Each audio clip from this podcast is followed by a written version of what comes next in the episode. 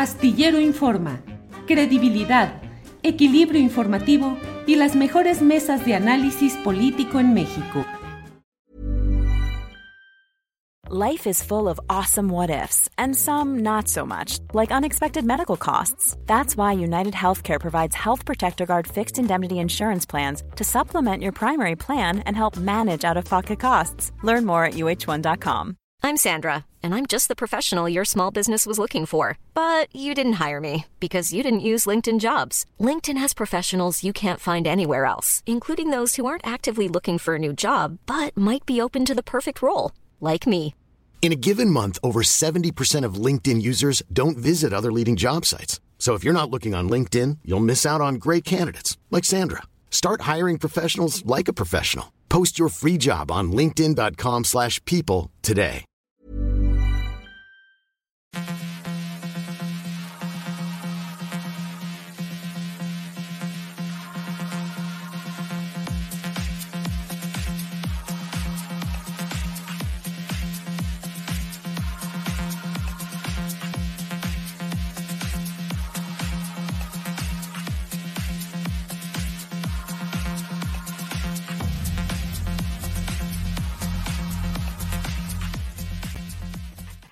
La una de la tarde, la una de la tarde en punto y ya estamos aquí en Astillero Informa. Muchas gracias por acompañarnos en este lunes 16 de enero de 2023. Le agradecemos mucho el que esté con nosotros en este inicio de semana, en este inicio de semana que tiene mucha, mucha actividad informativa, muchas cosas interesantes e importantes que necesitamos compartir con usted. Así es que damos inicio a este programa en el que vamos a tener, como siempre, mesa de periodismo, entrevistas, análisis, el contexto, el panorama general de lo que va sucediendo en nuestro país. Y para empezar, pues, ¿qué le puedo decir? Está con nosotros Adriana Buentello, mi compañera Adriana, que ya está por aquí, lista. Adriana, buenas tardes. ¿Cómo estás, Julio? Muy buenas tardes. Feliz inicio de semana para todos. ¿Qué tal el fin de semana, Julio? Pues la verdad, mira, tranquilo en el sentido de que no hubo nada excesivamente escandaloso o ruidoso, pero vaya que se juntaron un montón de cositas, de detalles que van caminando. ¿Qué te llamó a ti más la atención de estos días o de estas horas, Adriana? Pues yo creo que Julio sigue, sigue dando de qué hablar en la situación que ha, eh, pues que en estas últimas semanas, meses, pues ha dado de qué hablar el metro, la situación del metro, que hay, hay una serie de factores, no es fácil analizar lo que está pasando en el sistema de transporte colectivo. Julio, y hay que decir que además es el motor económico y social de la capital, por lo cual también sorprende mucho la pues la falta quizá de pericia, de estrategia de la jefa de gobierno Claudia Sheinbaum para llevar este tema pues a buen puerto. Hay ya algunas cosas muy preocupantes, Julio, en este tema eh, pues de los accidentes, de cierto tipo de incidentes que nosotros como usuarios constantes vemos de manera cotidiana, pero que sí están tomando una dimensión bastante preocupante, Julio. Fíjate, Adriana, que además resultó muy peculiar que la jefa de gobierno eh, digamos, reinauguró o puso nuevamente en servicio eh, la línea 12 del metro, que es una línea emblemática en cuanto a problemas, irregularidades y bueno, desde luego, pues el momento trágico que todos conocemos en esta línea 12 del metro y la, ha reinstalado en una ceremonia que para mi gusto fue demasiado festiva, demasiado... Eh, amable en el sentido de ya está reinstalada la línea, cuando la verdad es que quedan muchos temas pendientes, muertes, heridos, que no ha habido justicia realmente en todo ese, en todo ese tema. Y una línea 12 emblemática de los problemas de los políticos con el metro, porque justamente ahí se concentran pues las referencias del constructor Ebrard, del que no le dio mantenimiento Mancera, que aumentó la tarifa del metro y no metió el dinero a lo que había prometido, que era mantenimiento y conservación, y lo que va de la administración de Claudia Sheinbaum. Pero todo en un batidillo, Adriana, de política, de futurismo, de candidaturas y de accidentes en el metro. Julio, es bien preocupante porque, por supuesto, que está la seguridad de los usuarios, ya sea que de alguna manera realmente puedan comprobar que hay un acto coordinado una suerte de sabotaje en donde están poniendo en riesgo, estarían poniendo en riesgo, por supuesto, la vida de los, de los capitalinos, pero también, pues, la parte que toca al gobierno en temas de mantenimiento y sí, también vemos pues un, un, abandono constante, más allá de lo que ha pasado en, estos, en estas últimas semanas. Eh, Julio, a veces de cinco entradas o cuatro entradas, solamente funcionaba una y había que hacer filas enormes. Eh, vemos la, la, constante también, pues las constantes fallas en las puertas del metro, lo que veníamos platicando y que no era tan común antes. Pues hay muchos temas, no se trata pues de tomar partido de una o de la otra parte, sino de buscar pues tener una justa dimensión de lo que está sucediendo. Y lo que pasó, Julio, el fin de semana, pues llama mucho la atención porque pues más allá de un tema de mantenimiento pues cotidiano en el aspecto, por ejemplo, de lo que hablábamos de las puertas, lo que sucedió fue el, desprendimiento de un vagón. Eso ya veremos también lo que determina la fiscalía, porque incluso ya también presentaron una denuncia eh, frente a la fiscalía, pero también Julio, como pues prácticamente todas las fiscalías, pues han tenido actuaciones pues muy cuestionables a lo largo pues de su actuar. Así que a lo largo de, pues sobre todo en esta gestión de, Ernestina Godoy, recordamos el caso de, pues eh, de la madre de Alonso Castillo, eh, pariente de Gertz Manero, y realmente estamos los capitalinos en una situación también en este batidillo, como dices, Julio, político. Pues si te parece, Julio, vamos a, abrir un poco con eh, pues lo que está pasando también en otros lados con personajes políticos mexicanos. Julio, en España, ¿cuántos expresidentes mexicanos hay? Ya está, allá deberían de transportar o de trasladar una especie de sede alterna que les pongan así como, eh, como Fox, que se mandó a hacer una reproducción de la oficina que tenía en Los Pinos, la mandó a hacer en su centro Fox de Guanajuato. Así deberían de hacer también réplicas de sus despachos presidenciales estos personajes. Pero oye, Adriana, Felipe Calderón cantando, que además no canta, digo, no entona, canturrea. Realmente eh, vi el video que no podemos reproducir por asunto de derechos de autor, eh, pero pues vaya que allá andaba cantando eh, y además una canción cristera y en referencia, una referencia que no deja de tener evocaciones de lo que va a suceder en el juicio García Luna. Este martes me fusilan, dice la canción, Adriana. Así es, Julio, no podemos poner el video además, este, porque pues obviamente ya sabes que aquí YouTube nos, nos sanciona completamente con, con cualquier tarareo, pero bueno, aquí tenemos algunas imágenes precisamente, Julio, allá, pues en medio de este juicio a su exsecretario de Seguridad, General García Luna en Estados Unidos, se le vio al expresidente Felipe Calderón en este Club de España, interpretando precisamente, como dices el martes, Me Fusilan de Vicente Fernández con mariachi y todo. Este evento, Julio, denominado Buenos Vientos, Viva México, en el Real Club de Regatas de Alicante, en donde, eh, de acuerdo a las redes sociales de este club, Julio, se homenajeó al equipo mexicano Ocean Rise, eh, y en el que se vio también, pues, este, a este expresidente, Julio. Sí, resulta muy peculiar por los tiempos políticos, Adriana, porque justamente mañana inicia ya la primera bueno, la fase presencial de Genaro García Luna en este juicio. El juicio, el proceso formalmente inició la semana anterior con la, el proceso de selección de los miembros del jurado, pero ya este martes está programado que inicie con la presencia de García Luna, quien por cierto pidió una serie y, recibió la autorización para tener una serie de ropa que va a utilizar durante su presencia en las diferentes fases de este juicio.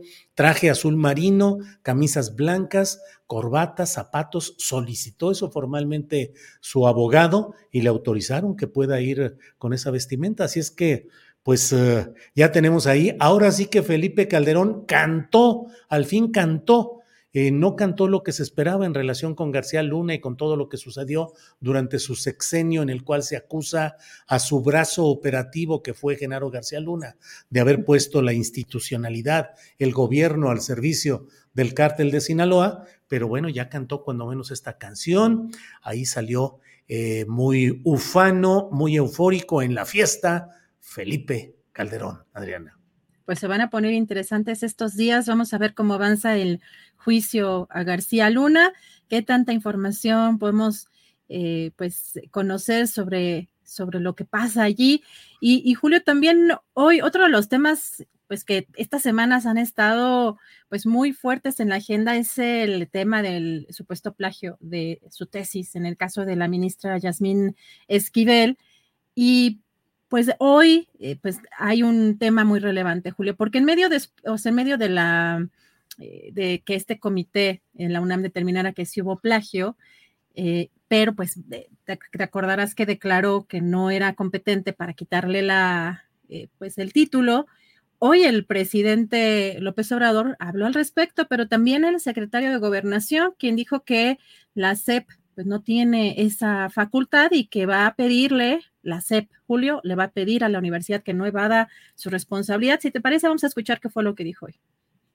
El abogado general de la Universidad Nacional Autónoma de México, quien sostiene que no hay eh, ninguna facultad, no está facultada ninguna autoridad universitaria para emitir una resolución en el, en el caso que nos ocupa y le pide a la secretaria de Educación Pública que sea la Dirección General de Profesiones quien cancele el título en cuestión. Ante ello, la secretaria de Educación Pública presentará, enviará el día de hoy la respuesta formal a ese oficio, eh, en el sentido de que no está facultada la Dirección General de Profesiones para eh, cancelar ningún título. En todo caso, lo que la Dirección General de Profesiones puede hacer es cancelar el registro de un título, pero para ello tiene que haber una resolución judicial o una inhabilitación, cosa que no ha cumplimentado la Universidad Nacional Autónoma de México. Hay instancias que en este caso deben de eh, resolver el asunto, que son el Consejo Universitario y el Tribunal Universitario. Entonces se le pedirá a la Universidad Nacional Autónoma de México, al señor rector, que no evadan la responsabilidad que tienen, sino que emitan ellos una resolución. Evasores, evasor ahora el, el propio rector de la UNAM. Adriana Buentello, cómo ha ido pasando de la esfera netamente académica, de un asunto, de una tesis profesional, la elección de la presidencia de la Suprema Corte de Justicia, y ahora escalando a estos niveles en los cuales, pues hay comentarios muy duros, me parece, Adriana, fueron, fue duro el señalamiento y han sido duros los señalamientos desde la tribuna de la conferencia mañanera de prensa hacia la UNAM y hacia el propio rector, a quien se ha acusado de lavarse las manos como Poncio Pilatos, Adriana. Pues vamos a escuchar, porque así, así fue como lo dijo. Están tan desesperados que inventan, mienten, como respiran. Entonces, yo no me he reunido con la licenciada Yasmín ni con su esposo, el ingeniero Robó, que es un gran ingeniero, un profesional de los estructuristas más importantes del país. Lamento mucho la actitud de mi alma mater, de la UNAM, también metidos los directivos. No todos, desde luego, no todos los académicos y mucho menos los estudiantes, que son como la levadura en todos los movimientos, pero están enquistados en la UNAM grupos que defienden los intereses políticos, económicos de las minorías porque se han beneficiado durante mucho tiempo. Imagínense el rector de la UNAM emitiendo un comunicado en este caso, pero además mal aconsejado, porque a quien corresponde resolver si es legal o no es legal el título de la eh, licenciada Yasmín, es a ellos El rector se lava las manos como Poncio Pilato. ¡Sas! Pues resulta duro, Adriana Buentello, porque además tiene razón el presidente de la República en que sobre todo dos grupos se han enquistado en el control de la UNAM, que son los grupos eh, de los abogados que en su momento encabezó el entonces rector Jorge Carpizo, que luego fue procurador general de la República, secretario de Gobernación con Carlos Salinas de Gortari, y que fue el jefe de un grupo que mantuvo el control durante mucho tiempo y eran siempre personajes relacionados con ese grupo carpicista, con el Instituto de Investigaciones Jurídicas de la UNAM, los que tenían la decisión y los que hacían la grilla para seguir controlando la universidad. Y su única oposición interna, que se ha ido alternando incluso el poder, es el grupo de los médicos que estuvo con Guillermo Soberón como rector, que ha continuado y que hoy sigue con los médicos, en este caso con Enrique Graue. Es una batalla importante y siempre la exigencia de la democratización en la universidad, donde una junta de notables, una junta suprema, es la que toma decisiones y es la que, sin una participación real de la comunidad, pues va decidiendo qué es lo que creen que debe hacerse en una institución que vive del dinero público, que no es una universidad privada, sino una universidad que depende del erario. Entonces, pues eh, ahora, en tiempos políticos y electorales, Adriana, tocar la UNAM siempre es un riesgo político por las posibilidades de mm, movilizaciones genuinas o inducidas y por la intervención de factores políticos que cuando se prende una mechita en la pradera de la UNAM o de las universidades, a veces resulta difícil controlarla y puede terminar en circunstancias muy adversas, Adriana. Julio, y cada vez creo que va a meter más el tema de la UNAM el presidente, porque también, hasta donde entiendo yo, este año también hay cambio de rectoría. Entonces tendremos que estar muy pendientes también de todos estos señalamientos, pero sí parece absurdo, Julio, en, primera que se están echando la bolita, pero que la UNAM, que es donde uno se titula, donde presentas tu examen, no tengan la capacidad, ¿no? En términos éticos, sí para señalar, pero no para actuar o para sancionar. También suena pues bastante absurdo esa, eh, pues ya, ya avalado el, la corrupción o la eh, la falta, pues no hay nada que hacer y, y, sí, ahí sí coincido, Julio, que se lava las manos la UNAM, pues eh, podrán detectar, imagínate también en una revisión, ¿te acuerdas que alguno de nuestros colaboradores decía que pues cuántas personas si revisáramos las tesis de muchos funcionarios y sobre todo si hemos visto que esta sinodal, pues no es la única tesis, de acuerdo a estas investigaciones que ha hecho el país, hay varias tesis que tienen un nivel de plagio similar, pues cuántos funcionarios estarían también eh, eh, políticos estarían metidos en estas circunstancias. Así que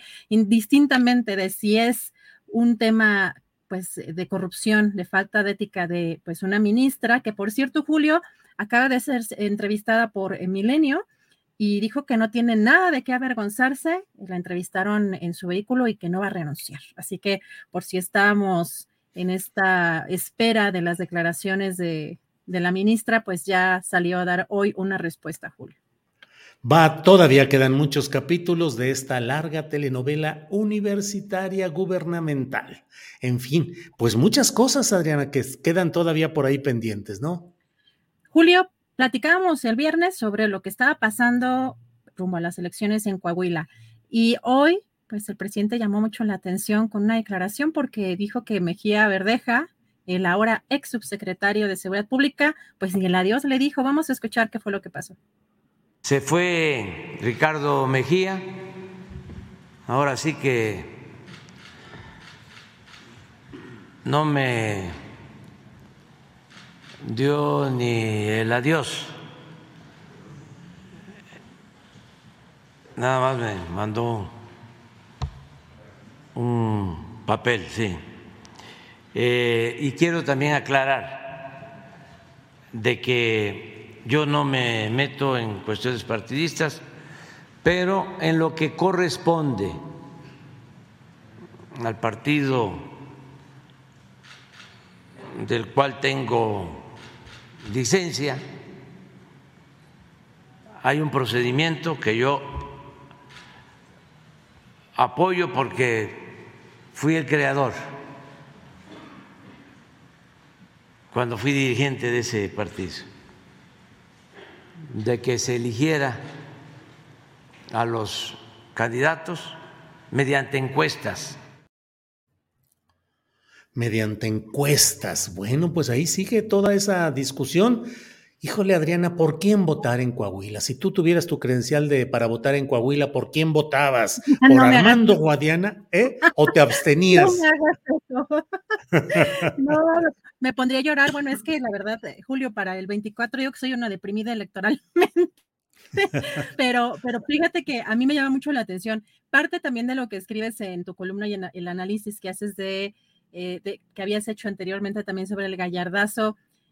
¿Qué tanto pues esperamos que el, el candidato del, o el precandidato del Partido Verde vaya a declinar, por ejemplo, por Mejía Verdeja, ¿no? Esa es, esa es una posibilidad. Y pues si realmente están en esta, pues en esta acción de, un gallardazo, pues llamaría mucho la atención, pero por un lado el mensaje también que manda el presidente eh, de manera oficial es que las encuestas son las encuestas y pues para el 24 creo que también ese es un mensaje interesante, más allá de la operación de Mario Delgado respecto a un posible gallardazo, ¿no? Mario Delgado, que ya incluyó a Ricardo Monreal en la lista oficial de los uh, precandidatos presidenciales de Morena, Adriana, porque en una carta enviada a gobernadores donde les pide que inviten a, a los aspirantes a la presidencia por Morena, menciona a los tres ya clásicos más Ricardo Monreal. ¿Qué está pasando? ¿Quién sabe? Pero ya lo metieron al baile oficialmente a Ricardo Monreal, que estaba como en el juego de las sillas, todos se movían y él siempre se estaba quedando afuera y afuera y afuera, y ahora ya lo juntaron, al menos epistolarmente, Adriana. Julio, bueno, también lo que llamó la atención es a quién va o quién es el personaje que va a sustituir a Ricardo Mejía Verdeja ¿Tú te acuerdas, Julio, que decían que iba a ser un mando civil el que estuviera a cargo de la Guardia Nacional? Sí, se hablaba de Clara Luz Flores, incluso la ex candidata al gobierno de Nuevo León. Así es, y terminó siendo un comandante, un militar. Y ahora lo que estamos viendo, pues no sé cómo lo calificarías, Julio, porque a quien nombró precisamente es al comandante Luis Rodríguez Bucio. Si te parece, escuchamos lo que dijo hoy. Y ya se nombró a el nuevo subsecretario de Seguridad. Es el general Luis Rodríguez Bucio. ¿Está aquí? Él es el nuevo subsecretario de Seguridad. Él eh, era el comandante de la Guardia Nacional, hizo muy buen trabajo como comandante de la Guardia Nacional y ahora ¿Y en su lugar? va a ser subsecretario de Seguridad Pública y le tenemos al general Pucio toda la confianza y en su lugar como comandante de la Guardia Nacional va a desempeñarse el general David Córdoba Campos. Va a ser el próximo comandante de la Guardia Nacional. No sé si esté aquí, por favor.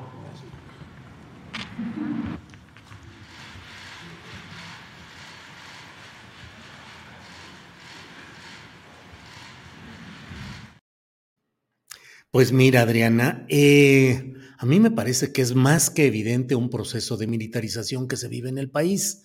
Eh, algunos uh, objetores de esta idea dicen que no, que porque la militarización sería si los militares fueran ocupando espacios eh, que les corresponde institucionalmente a los civiles, que sería un proceso que no se estaría dando, porque los militares estarían ocupando solamente áreas relacionadas con temas eh, netamente militares, aeronáuticos, de transporte, que podrían requerir una vigilancia especial de los militares. Pero ahora, pues mira, nada más, se reproduce el esquema que se ha dado en la mayoría de las entidades federativas del país poner como secretario eh, estatal de Seguridad Pública a un militar. Aquí no se le está poniendo como titular, sino como subsecretario, pero ni más ni menos. Imagínate el peso enorme que tiene la autoridad, el mando, el control que tiene quien era el jefe el comandante de la Guardia Nacional y ahora es el subsecretario de Seguridad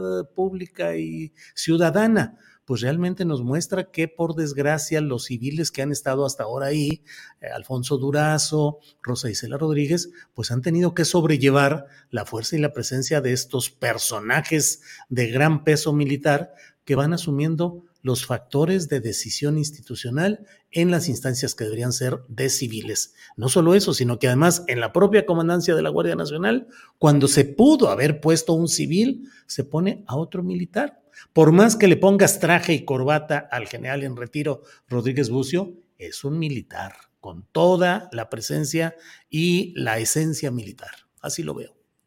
Julio, y ahora falta ver, eh, porque pues en este gabinete de seguridad pues quien queda de civil es Rosa Isela, justamente la titular, y falta ver el peso también que puedan tener el tipo de decisiones que pues en un ámbito castrense es completamente distinto al civil, así que pues veremos por supuesto si tiene alguna implicación pues más, más importante eh, pues en este tema de seguridad, Julio.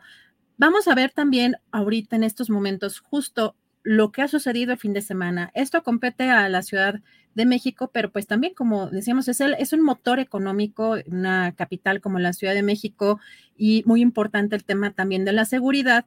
Pero el fin de semana lo que vimos y también lo que reportó el metro fue que eh, alrededor de las 13 horas, Julio, se presentó la separación de vagones. Esto lo dijo eh, Guillermo Calderón, a quien lo vimos también incluso que asistió al lugar de los hechos. Esto fue a las 15 horas con 47 minutos, pues de este domingo precisamente, una separación de vagones en la línea 7. Yo no había visto, no tengo recuerdo de pues una separación de esta naturaleza de lo de los vagones. Tendrán que determinar pues la fiscalía porque se presentó una eh, denuncia por ser una situación que menciona en este tuit Guillermo Calderón, el director del metro, totalmente atípica. Y bueno, el em, metro se restableció eh, pues mucho más tarde. El, hoy informó incluso en la mañana que eh, en esta misma, en esta misma línea, Julio, hubo una, pues un, también un incidente con el funcionamiento de la apertura de las puertas. Se están presentando de manera constante algunos problemas eh, con el metro. Eh, yo creo que aquí también puede haber una conjunción de factores, eh, de, pues quizá de lo, de algunos detalles de los propios trenes y de la propia operación del metro, pero en este tema en particular, la fiscalía también dio a conocer que pues ya tiene esta, esta denuncia y están haciendo esta investigación de hechos. Y pues lamentablemente, Julio, en Bellas Artes también eh, algunos usuarios reportaron un estallido, una, eh, pues un sonido extraño. El metro puso este video donde eh, denuncian que había un objeto metálico que cayó a las vías y que interrumpió momentáneamente el servicio, pero se empiezan a juntar pues muchas, muchos hechos que lamentablemente pues no, no favorecen pues en un tema también de, pues de imagen en este momento a la jefa de, gobierno de la Ciudad de México. Incluso Julio, la jefa de gobierno tenía eh, contemplada una conferencia magistral en Morelos, pero que tuvo que hacer eh, a distancia a través de las vías eh, digitales. Por el momento hay que recordar que ella ya había mencionado que no iba a salir de la Ciudad de México para estar atenta a este tema del metro, Julio. Pues sí, así están las cosas, acumulándose los eh, problemas y las, eh, los incidentes en una escalada que realmente yo creo que refleja o problemas acumulados que están detonando ahora en el sistema de transporte colectivo metro, o bien también el hecho de que pues eh, habrá que ver qué es lo que está generando toda esta cascada en un año tan complicado en términos políticos y sociales, porque es el año en que será el destape de los candidatos, el destape o la postulación, como se le quiera llamar, de los candidatos a la presidencia de la República para 2024. Pues así andamos, Adriana. Julio, me conecto en un ratito más con más información. Ya tenemos nuestra primera entrevista y seguimos hablando de este y otros temas. Adriana, muchas gracias y seguimos en contacto y vele pensando por quién votarías pues en Coahuila. ok. hasta el rato. Adiós. Bien, es la una de la tarde con 29 minutos. Vamos a una entrevista. Mire, he querido tocar este tema ahora eh, porque creo que es importante que no perdamos de vista lo que está sucediendo en la bahía de Oira, en eh, Sinaloa, donde se pretende, se insiste en construir una planta de amoníaco que es repudiada por los pobladores de ese lugar en específico. Hay una serie de maniobras legales, gubernamentales de los tres niveles, federal, estatal y municipales, para tratar de apoyar todo esto, pero creo yo que eh, hay que mantener el ojo, la atención pública en ello. Y mire, vamos a entrar con un video, vamos a poner un video de una manifestación que hubo en estos, en este fin de semana referente a este tema. Adelante, por favor, Andrés es la hoja más eh, puntiaguda y este y, cenizón, ¿sí? Y tienes un poquito, no sé si sea botoncillo el de atrás, pero ahí se ve también, mira. Es más verde, es otro verde. Sí. Bueno. Entonces este color, este color así, te habla de una gran cantidad de microalgas. Esto no es, esto no es así, no debería de ser así, pero es. tener un color oscuro por el tipo de. Pero es diferente. Ahorita vamos a ver otros lugares, o sea, vas a ver tu polobampo, es otro verde.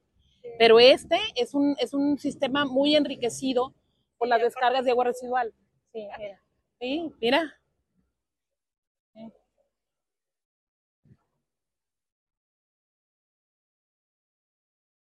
No alcanzo a ver, pero este lo que sí por el color, aquí tenemos el, el Bueno, sobre el tema vamos a hablar con el reportero del semanario Río 12 de Sinaloa, Luis Fernando Nájera, quien está aquí con nosotros. Luis Fernando, buenas tardes. Buenas tardes, Julio. Buenas tardes a tu público que te escucha a través de Internet. Gracias, Luis Fernando. Luis Fernando, gracias por estar en este programa. Eh, sé, he leído los trabajos, los reportajes, las notas que has hecho referentes a lo que sucede en la bahía de Ohuira. Eh, y bueno, te agradezco mucho que tengamos la oportunidad de platicar contigo. Eh, varias notas he leído de las tuyas. Recuerdo una eh, de septiembre de 2022 que dice, Lloremes ponen en aprietos a defensores de planta de amoníaco, porque fue una reunión donde los habitantes pusieron en aprietos a los funcionarios federales, estatales, a los que estaban ahí, referente a esta pretensión de instalar una planta de amoníaco en esa bahía de Huira. ¿Cómo va todo? ¿Cómo va la reanudación de actividades de protestas, la continuidad del proyecto empresarial? ¿Cómo va, Luis Fernando? Eh, este sábado, Julio, em, el colectivo Aquino, que se compone principalmente de lloremes indígenas que se oponen a la construcción de la planta de amoníaco en sus territorios sagrados en la bahía de Ohuira, Santa María Topolobampo, reiniciaron sus protestas con una marcha en la que tradicionalmente se festejaba el eh, la dotación de tierras del ejido Oguira, 85 aniversario. Ellos retomaron su manifestación pacífica, como siempre lo han hecho, y se manifestaron al concluir esta, eh, que continuarán con los eh, procesos legales en contra de la aprobación de la manifestación de impacto ambiental que la Semarnap les ha autorizado parcialmente a la empresa gas y petroquímica de Occidente, filial del gigante del amoníaco Proman, una empresa suiza alemana. Al momento no se conoce la eh, estrategia que vaya a seguir la, la empresa Gas y Petroquímica de Occidente, GPO por sus siglas, porque se ha mantenido al margen de toda participación mediática. Lo que se sabe es que ellos continuaron presentando la manifestación de impacto ambiental que les fue revocada por un juicio de amparo de las comunidades indígenas que, se oponen a este proyecto, que son Lázaro Cárdenas, una comunidad de pesquera que está justo enfrente del lugar eh, que los empresarios eligieron, que se trata de un humedal de importancia internacional clasificado dentro de la Convención Ramsar. Eh, también está el amparo de Paredones, una comunidad netamente pesquera, y Huira, que es una comunidad lloreme. Hasta ahorita, la planta legalmente está parada. No cuenta con ningún permiso de manifestación de impacto ambiental aprobada. Lo que aprobó la Semarnat fue una manifestación de impacto ambiental parcial para el llenado de autotanques, no para construcción. Es decir, em, después de casi 10 años de lucha, esta planta no debería haber puesto una sola piedra de la construcción de su complejo petroquímico. Hasta ese momento estamos y como bien lo dices, este, esta empresa cuenta con toda la aprobación política y económica de los tres niveles de gobierno, municipio, de Ahome, el estatal de Sinaloa y el federal de, del gobierno mexicano. Los tres niveles de gobierno ocupados por personajes de Morena, es decir, la presidencia de la República Morena, el gobierno estatal con Rubén Rocha Moya de Morena y el gobierno municipal de Ahome en manos de Gerardo Vargas Landeros, que como secretario general de gobierno durante la administración eh, en la que él estuvo, em, pues fue uno de los impulsores de este proyecto en el cual convergen intereses pues participó uno un despacho técnico relacionado con Francisco Labastida Ochoa, en fin, el ex candidato presidencial priista y ex gobernador priista de Sinaloa, siempre con un tufo de contubernio entre personajes políticos tratando de sacar adelante esa empresa que no podía haber salido adelante hasta ahora, pero que en esta ocasión lo han estado impulsando desde estos poderes, Luis Fernando. Correcto, es correcta tu apreciación. Eh, este proyecto se incubó um, antes del, gobierno de Mario López Valdés, en el que fue su secretario general, eh, eh, Gerardo Octavio Vargas Landeros, hoy actual alcalde de Ahome. Este proyecto se incubó antes, ya mm, aquí en, la comunidad nosotros habíamos tenido algunos indicios de que era lo que, que lo que estaba pasando en la bahía este, en el tiempo en que eh, Francisco Labastida Ochoa fue gobernador, aquí se ocurrió un relleno de, de, Topolobampo, este, de, esteros en donde la larva de camarón se reproducía. Eh, con el proyecto de querer industrializar Topolobampo se dragó y la arena que se sacó se, rellenó en esteros que eh, presuntamente estaban, estarían dedicados a ser ocupados por industria petroquímica. Al pasar los años, pues ni se ocupó por industria petroquímica y sí terminó en las manos de, de familiares, de políticos, de eh, empresarios, todos ligados a Francisco Lavestida Ochoa y posteriormente con Mario López Valdés y sucesivamente en las manos de Gerardo Octavio mm, Barcalanderos. Hay aquí un diputado eh, federal este, que es el que trae ahí el movimiento con los terrenos, este, que fue el que escrituró terrenos de zona marítimo federal, que es imposible que se se escrituren, pues se lo escrituró.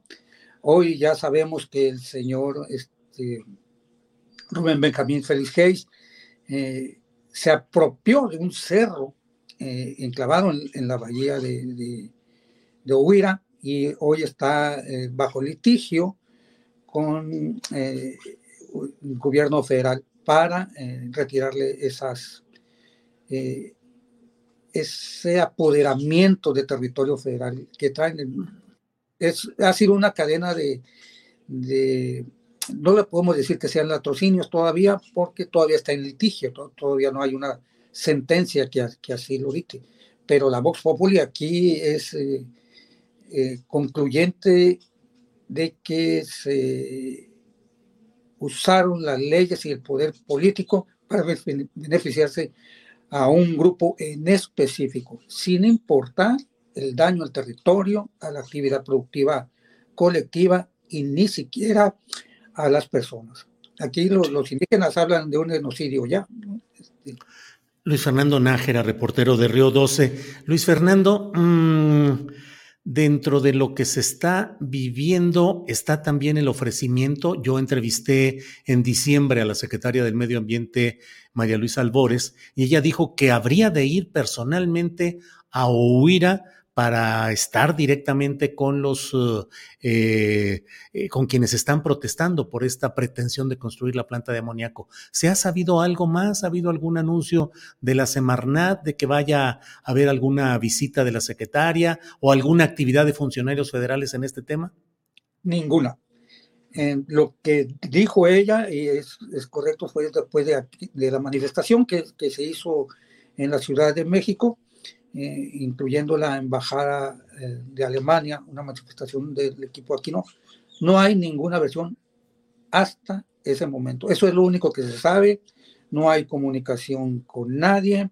Eh, la, secretaria, la secretaria del Medio Ambiente pidió este, que se le documentaran todas las irregularidades, irregularidades que había hecho su personal en la etapa de consulta indígena. Eh, el colectivo aquí no reunió esas pruebas, se las remitió, todavía se están reuniendo otras eh, para enviarse, para eh, demostrarle a la, a secretaria de Medio Ambiente que su personal manipuló deliberadamente la consulta indígena para beneficiar a la empresa gas y petroquímica de Occidente. Esto es tan es así que eh, aún a estas fechas, no hay una validación por la Suprema Corte de Justicia de que la sentencia que dictó para que se realizara la, la consulta indígena ah, hubiese sido aceptada. Es decir, la sentencia todavía no se da por cumplida. Por tanto, no hay ningún permiso. Por tanto, la Secretaría de Medio ambiente no puede dar ninguna manifestación de impacto ambiental y por ello la empresa gas y petroquímica de Occidente no los tiene. Luis Fernando Nájera, reportero de Río 12. Aprecio particularmente el trabajo en general del semanario Río 12 y en particular de reporteros como tú que están atentos a lo que está sucediendo ahí en Bahía de Huira. Así es que agradezco mucho la posibilidad de platicar contigo. Eh, te agradezco a reserva de lo que desees agregar y estaremos atentos a lo que suceda en Bahía de Huira. Estaremos desde este espacio reproduciendo y dando las voces, tanto las oficiales como las de los propios eh, afectados en este tema. Así es que Luis Fernando, muchas gracias. No, gracias a ti para servirte, Julio, a ti y a tu público que, te escucha. Y algo que sí, este, ellos no te lo han dicho, pero este, dentro de nuestras comunidades eh, que traen su lucha en contra de, estos eh, poderes eh, económicos y políticos que tratan de imponerse sobre la, em, la comunidad. Te hablo de los indígenas y pescadores de Lázaro Cárdenas, Obuira, Paredones, eh, te dan un reconocimiento por la apertura hacia estos temas. eso sí, me lo han dicho reiteradas veces. Muchas gracias, Luis Fernando. Pues sigamos adelante con nuestro trabajo, Luis Fernando, que es reportear, documentar. Así es que adelante y te mando un abrazo, Luis Fernando. Gracias. Gracias, igual, Julio. Hasta luego. Hasta luego. Bueno, pues vamos a estar atentos a lo que sucede allí en la bahía de Ohuira, un lugar donde no hay ninguna razón para que se establezca una planta de amoníaco que afectaría gravemente ese entorno ecológico, donde existe un humedal protegido por una convención internacional llamada Ramsar y donde hay suficientes evidencias del riesgo que se tendría. Con eso que desde mi punto de vista ha sido un negocio entre políticos y empresarios con esta firma suiza y alemana que es la dueña de ese proyecto. Bueno, es la una de la tarde con 43 minutos. Ya me pasé unos minutitos porque es la hora de platicar, ya lo sabe usted, con Jacaranda Correa, periodista y conductora de Canal 22, quien nos ayuda a remover la neurona. Jacaranda, ¿cómo estás? Hola, querido Julio, ¿cómo estás? ¿Cómo va todo? Todo caminando, pero te veo, está muy, está friecito allá en Chilangolandia. Yo tengo mucho frío, así, pero no sé, como que todo el fin de semana he estado así con la con el termostato medio irregular, pero sí tengo frío, o sea, está, está soleado, hay muy buen sol, pero está todavía en los interiores, en las casas, un poco, un poco frío, mi querido Julio. Tú allá en Guadalajara, en la Perla Tapatía, a todo lo que menos. ¿verdad? Sí, menos, acá es, es menos drástico la cuestión del frío. Jacaranda, ¿con qué vamos a remover neuronas en esta ocasión? Bueno, mi querido Julio, pues fíjate que hoy voy a, este, a, remover la, neurona más, más que con eh, conclusiones, con, preguntas, eh, y que incluso pongo sobre, sobre la mesa pues, eh, por uno de los temas que fíjate que no fue abordado en esta pasada reunión trilateral, sobre todo en la reunión que el presidente López Obrador tuvo con el presidente Joe Biden. Y me refiero al caso del activista Julian Assange, ¿no? Que pensábamos que por muchas razones podía irse diluyendo, pero yo creo que a partir del año pasado ha tomado nuevamente una cierta fuerza y menos mal, ¿no? Em, yo me preguntaba por qué el presidente López Obrador, a pesar de que le preguntaron, evadió, eh, ahora sí que evadió el bulto, no le quiso entrar porque realmente creo que sí es un, es un tema complejo, a pesar de que el propio presidente había dicho en una mañanera, ¿te acuerdas el año pasado? Que ofrecía darle asilo a, Julian Assange si es que procedía toda esta extradición hacia Estados Unidos desde Reino Unido, ¿no? Y no solamente eso, sino porque además el presidente había eh, compartido con varios periodistas ahí en la mañanera, que además de ofrecer el asilo, él dijo, yo ya intervine en el caso Julian Assange cuando em, Donald Trump era presidente, le envié directamente una, una carta, un escrito pidiéndole el indulto, a lo cual, dijo López Obrador, eh, Trump ni siquiera respondió. Y bueno, sin duda es un, es un tema muy complejo. Yo creo que eh, Julian Assange no es un periodista cualquiera, no porque no tenga valor lo que hacen otros periodistas, sino por lo que significa, lo que ha representado el trabajo que hizo al desnudar, pues todas estas informaciones confidenciales que de alguna manera acusaban a Estados Unidos en haber eh, violado derechos humanos en, en guerras de Afganistán y de Irak, entre muchos otros temas. Y no es tampoco cualquier cosa, Julio, porque es una advertencia muy inquietante, incluso una afrenta, porque todavía el año pasado varios medios como The New York Times, este, The Guardian, Le Monde, Der Spiegel, eh, el periódico El País, incluso eh, firmaron una, una editorial en donde respaldaban al propio Julian Assange para decir que él había hecho lo propio y que ellos, incluso como medios, habían reproducido una serie de informaciones.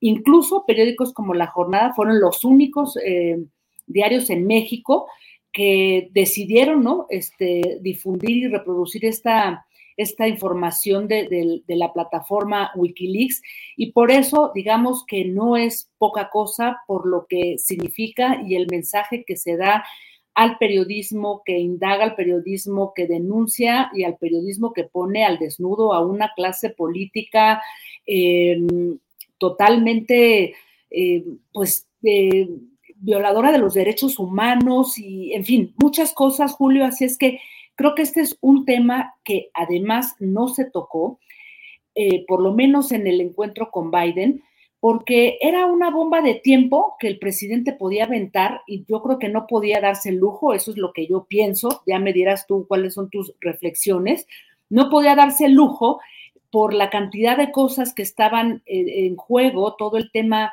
económico, ¿no? El tema de la migración, porque hay que recordar, Julio, y digo lo de la bomba de tiempo, porque cuando esto comenzó en noviembre del 2010, todo esto se dio en la presidencia de Barack Obama y el vicepresidente pues era ni más ni menos que Joe Biden.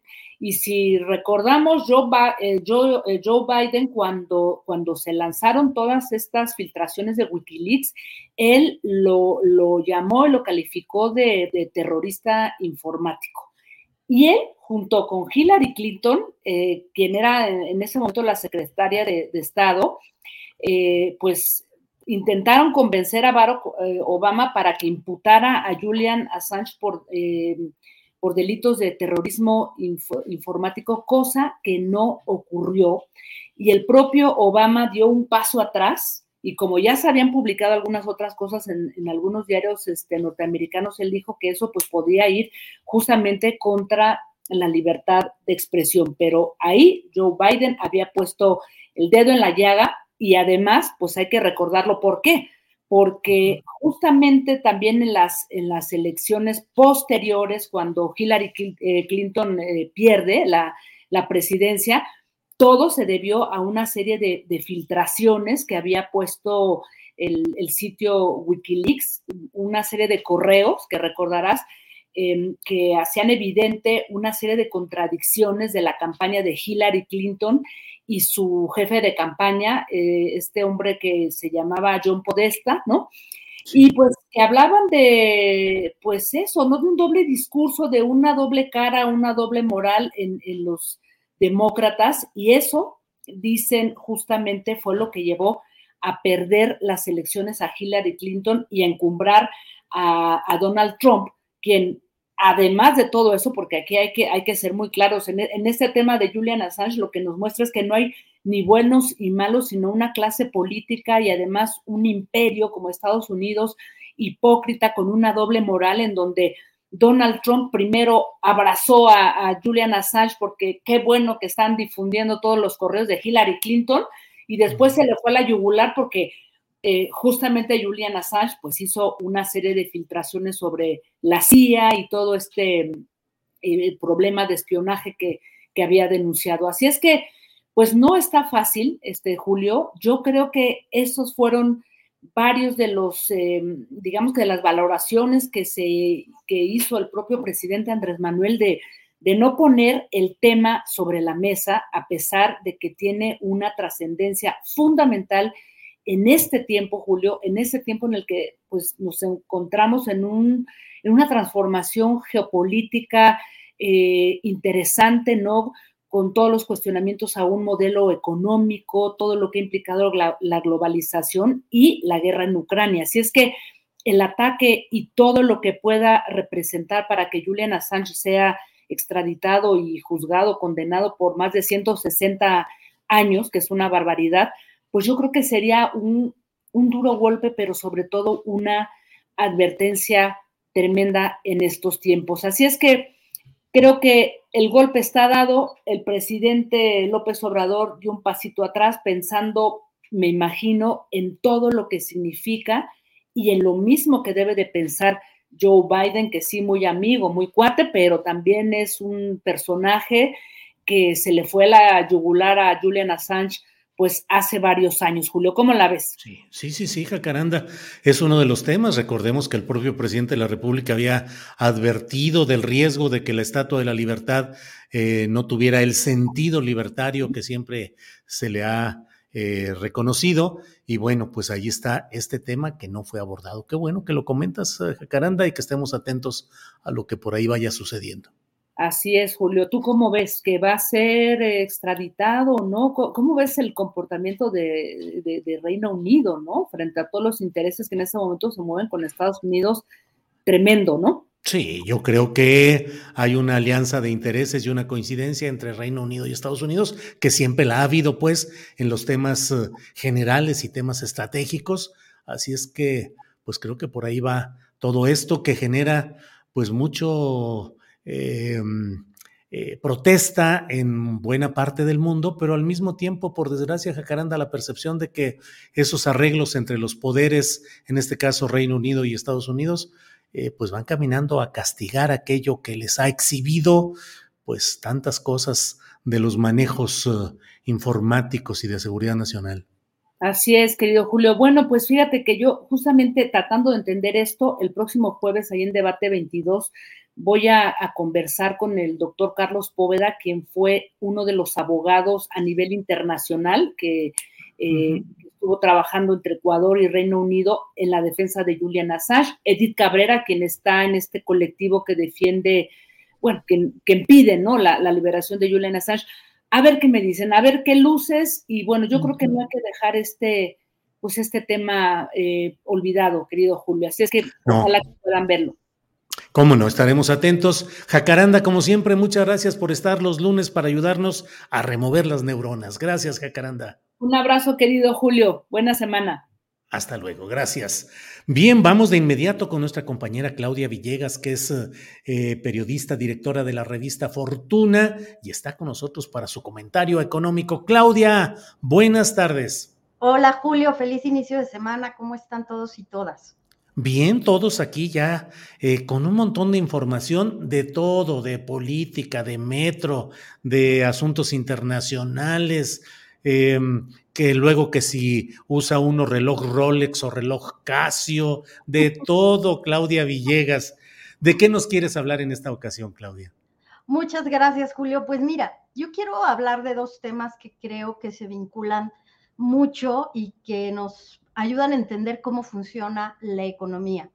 Por un lado, el tipo de cambio, que de acuerdo con las personas que hacen análisis técnico, y a mí me gusta mucho seguirlos. En esta ocasión es un análisis de Opta FX que están metidos en el mercado del Forex y más allá de los temas políticos. Ellos se concentran en ver, temas como resistencia, soporte, que son temas completamente técnicos, temas de estadística.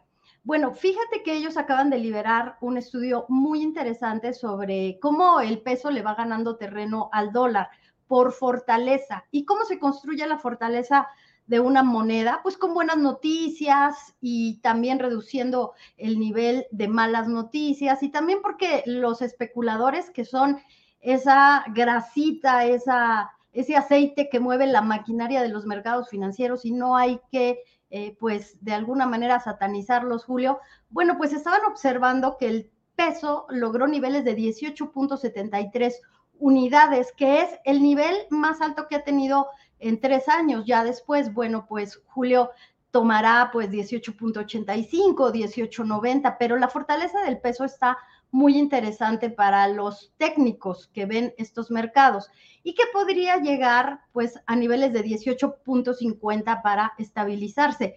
Pero hoy las noticias, Julio, para quienes entendemos no tanto del tema de los mercados cambiarios porque son muy complejos y son sofisticados, las notas dicen, el peso se debilita, no sé si han visto ustedes, el peso se debilita y pierde frente al dólar. Y entonces, cuando hacemos un razonamiento, decimos, bueno, ¿cómo que está fuerte y se debilita y qué significa eso? Y yo quiero traer a colación, Julio, otra nota que se dio a conocer a finales de la semana pasada, en donde el Departamento del Tesoro de Estados Unidos, Janet Yellen, que es la jefa del Departamento del Tesoro, alertaba a los legisladores que tenían que autorizar un mayor techo de endeudamiento para Estados Unidos, porque andaba por ahí el miedo de que Estados Unidos no podría cumplir sus obligaciones. ¿Qué significa esto? Que mientras en México hay un cúmulo de noticias positivas que han fortalecido al peso frente al dólar, pues el dólar tiene este problema que es el nivel de endeudamiento. Es decir, estamos observando una economía estadounidense que la buena noticia, como lo eh, reportan hoy varios medios especializados en finanzas, es que la recesión sería leve, no sería tan profunda como se estaba esperando, Julio. Vamos a tener en los próximos días el indicador del Producto Interno Bruto para 2022 y ahí se va a reflejar que la economía mexicana está creciendo más de lo que se tenía esperado y que para 2023 podríamos no tener una caída. ¿Te acuerdas que habían dicho, Julio, amigos y amigas, que la caída iba a ser de 0.5%? Bueno, ya hay algunos analistas que están estimando que podría haber incluso un crecimiento superior al 1%.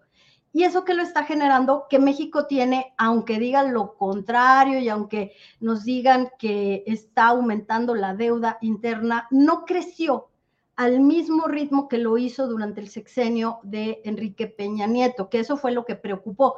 El ritmo de incremento. Se ha hecho un esfuerzo así desde la Secretaría de Hacienda, desde el SAT, de no tener mayor incremento en la deuda interna, como Julio, recaudando. Y la Secretaría de Hacienda nos acaba de decir que en 2022 se tuvo un incremento en la recaudación equivalente al 1% del Producto Interno Bruto, más de 200 mil millones de pesos. Eso es otra buena noticia. Mientras en Estados Unidos dicen, oye, aumenta el techo de endeudamiento porque posiblemente no voy a poder cubrir y necesito emitir deuda. Otros lo que dicen es que ya salió el Minotauro Global, que es la Reserva Federal, como la llamó eh, Yanis Bourafakis, que fue ex primer ministro de eh, Grecia en finanzas, que le declaró la moratoria a Estados Unidos, es que la Reserva Federal, este gran Minotauro Global, yo digo que es Cronos, Julio, haciendo un poco el símil, es Cronos que se come a sus hijos, eh, porque la Reserva Federal quiere aprovechar el momento de tasas altas, eh, quiere jalar deuda y quiere, pues, de alguna manera competir con los emergentes. Pero es todo un tema muy interesante. En resumen, Julio, creo que está pasando la economía mexicana por un momento interesante de crecimiento por el nearshoring, que si bien no es ahora y dicen, no, no es cierto, no está el crecimiento ahora, bueno, pues yo nada más les digo que vean los indicadores que dio a conocer una empresa como Fibra 1 donde no hay un solo metro cuadrado en el norte del país, que hay necesidad de crecimiento en el sur y de mayor financiamiento, pero el nearshoring ya está aquí.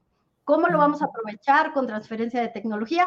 Bueno, pues en resumen, ahí están los elementos que nos hablan de cómo ahora tenemos un momento interesante respecto al tipo de cambio y la relación con la economía de Estados Unidos, Julio. Claudia, luego hay, vivimos en este momento de tanta eh, expresiones extremas del análisis político y económico, en el cual eh, hay un segmento de la sociedad que dice, vamos muy mal, estamos a punto del abismo, esto va a tronar, porque son manejos eh, tramposos los que se dan de los números y el, el peso fuerte es un engaño porque quienes envían remesas a México reciben menos dinero, porque estamos, eh, nuestras exportaciones están recibiendo menos dinero y por otro lado hay quienes dicen, pues los indicadores van caminando y se tiene una eh, fortaleza del peso por un lado y una serie de indicadores económicos que son positivos. ¿Dónde andamos? ¿Dónde está la razón en, estos, en este debate politizado, Claudia? Sí, claro, Julio. Por eso yo quise traer a colación a nuestros amigos de análisis técnico que solo ven resistencia, soporte, fortaleza, pero que esa, esos niveles técnicos se alimentan de noticias. Aquí no hay cabida para eh, si me cae bien un político o si me siento a gusto. Ahí están los datos duros, ahí está el análisis técnico. Y respecto a las exportaciones, lo que nos están diciendo los exportadores es que si bien están molestos porque a lo mejor ya tuve que vender eh, mi componente para autopartes un poco más barato, también resulta lo mismo, o en teoría debería, debería resultar lo mismo con los insumos. Entonces, de alguna manera, Julio se va compensando. Creo que es muy importante ver y analizar, como dicen los expertos en innovación, fuera de la caja, tienes que ver los datos fuera de la caja, porque la economía no miente, Julio, las cifras no se falsean. Eh, es cierto, el 18.80%, que 18.80 eh, pesos por dólar, pues no se compara con lo que teníamos eh, pues de 12, por, de 12 pesos, es cierto, pero también la economía ha crecido, la situación ha cambiado y es este nivel el que tenemos ahora y con el que tenemos que aprender a competir, Julio. Entonces, creo que tenemos que ver los números más allá de nuestro, mi palabra favorita, nuestro sesgo ideológico, Julio. Claudia, como siempre, muy agradecidos de que nos ayudes a tener claridad, contexto, datos, datos respecto a toda esta discusión y este pues proceso en el que vamos también. Eh, tenemos los ojos puestos en lo político, en lo partidista, en lo electoral, pero lo económico también tiene una gran importancia de la cual tú nos ayudas a tener claridad en todo esto. Así es que Claudia, te agradezco mucho esta oportunidad, como siempre. Muchas gracias, Julio. Ya sé que vamos retrasados, pero no dejen de mirar el informe de Oxfam de los super ricos. Eh, los super ricos aumentaron su riqueza de manera exponencial y 15 de esos super ricos están en México. Y lo que dice Oxfam es que se podría recaudar mucho dinero si se aplica el impuesto al patrimonio. Un tema controversial, pero si quieres de eso luego platicamos. Híjole, claro que sí. Muy bien, Claudia. Sí, sí, sí. Claudia, como siempre, muchas gracias y seguimos en contacto. Hasta, luego. gracias. Bien, son las dos de la tarde con tres minutos y estamos ya en nuestra siguiente entrevista. Mire, en Coahuila la atención parece centrada en dos personajes. Armando Guadiana, el candidato de Morena, que parecía ir, digamos, eh, pues eh, en una situación muy propicia para su candidatura, pero de pronto se atravesó por ahí eh, Ricardo Mejía Verdeja, que ahora es eh, candidato también a la gubernatura por el Partido del Trabajo pero la atención está centrada en ellos dos, pero hay un tercer elemento que me parece que vale la pena analizar, platicar y, ah, en el escenario coahuilense y lo que representa en el escenario nacional. Así es que me da mucho gusto platicar con nuestro siguiente invitado, que es Lenin Pérez. Él es precandidato al gobierno de Coahuila por el Partido Verde Ecologista de México. Lenin, buenas tardes. Buenas tardes, Julio. Muchas gracias por la oportunidad y un saludo a tu auditorio. Soy precandidato de Unidad Democrática de Coahuila, el partido en el que milito, y del Partido Verde Ecologista, en su momento, una vez terminado el proceso interno. Eh, Unidad Democrática Coahuilense, que es una, un partido local eh, que tú has fundado y que te ha llevado a algunos cargos políticos. Has sido tres veces presidente municipal de Ciudad Acuña, diputado local, diputado federal y ahora en alianza con el Partido Verde. ¿Así es, Lenin? He sido dos veces ocasión, eh, alcalde de Ciudad Acuña, Coahuila. Dos. Dos veces diputado local y diputado federal en dos ocasiones, aunque el año pasado el ataque frontal que tuvimos del, gobierno del Estado nos descalificó en el último minuto, pero ganamos el distrito por más de 45 mil votos. Unidad Democrática, Julio, es el partido estatal más antiguo de este país. Tenemos casi tres décadas de historia. Tenemos presencia en el Congreso desde el 99.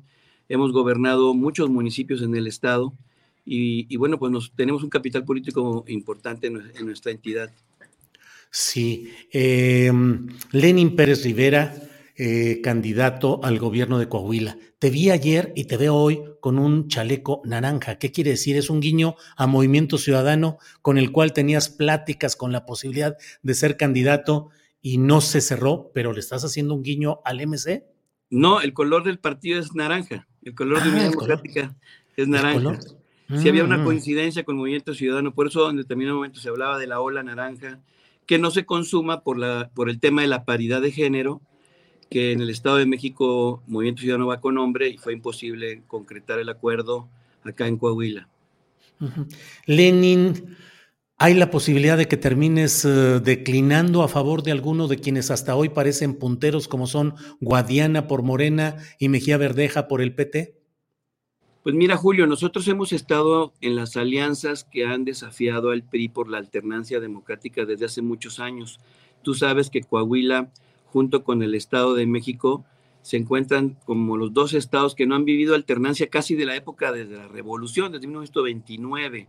No hemos vivido la que otra expresión política nos gobierne y por muchos años nosotros fuimos, hicimos una alianza no por coincidencia ideológica, sino por la posibilidad de, de un frente amplio de partidos que desafiaran al PRI cuando Cermeño, este, después en dos intentos con Guillermo Anaya, que en el 17 ganamos la elección, de hecho, fue un fraude electoral claramente que todos conocimos acá, y hemos estado en esa lucha permanentemente.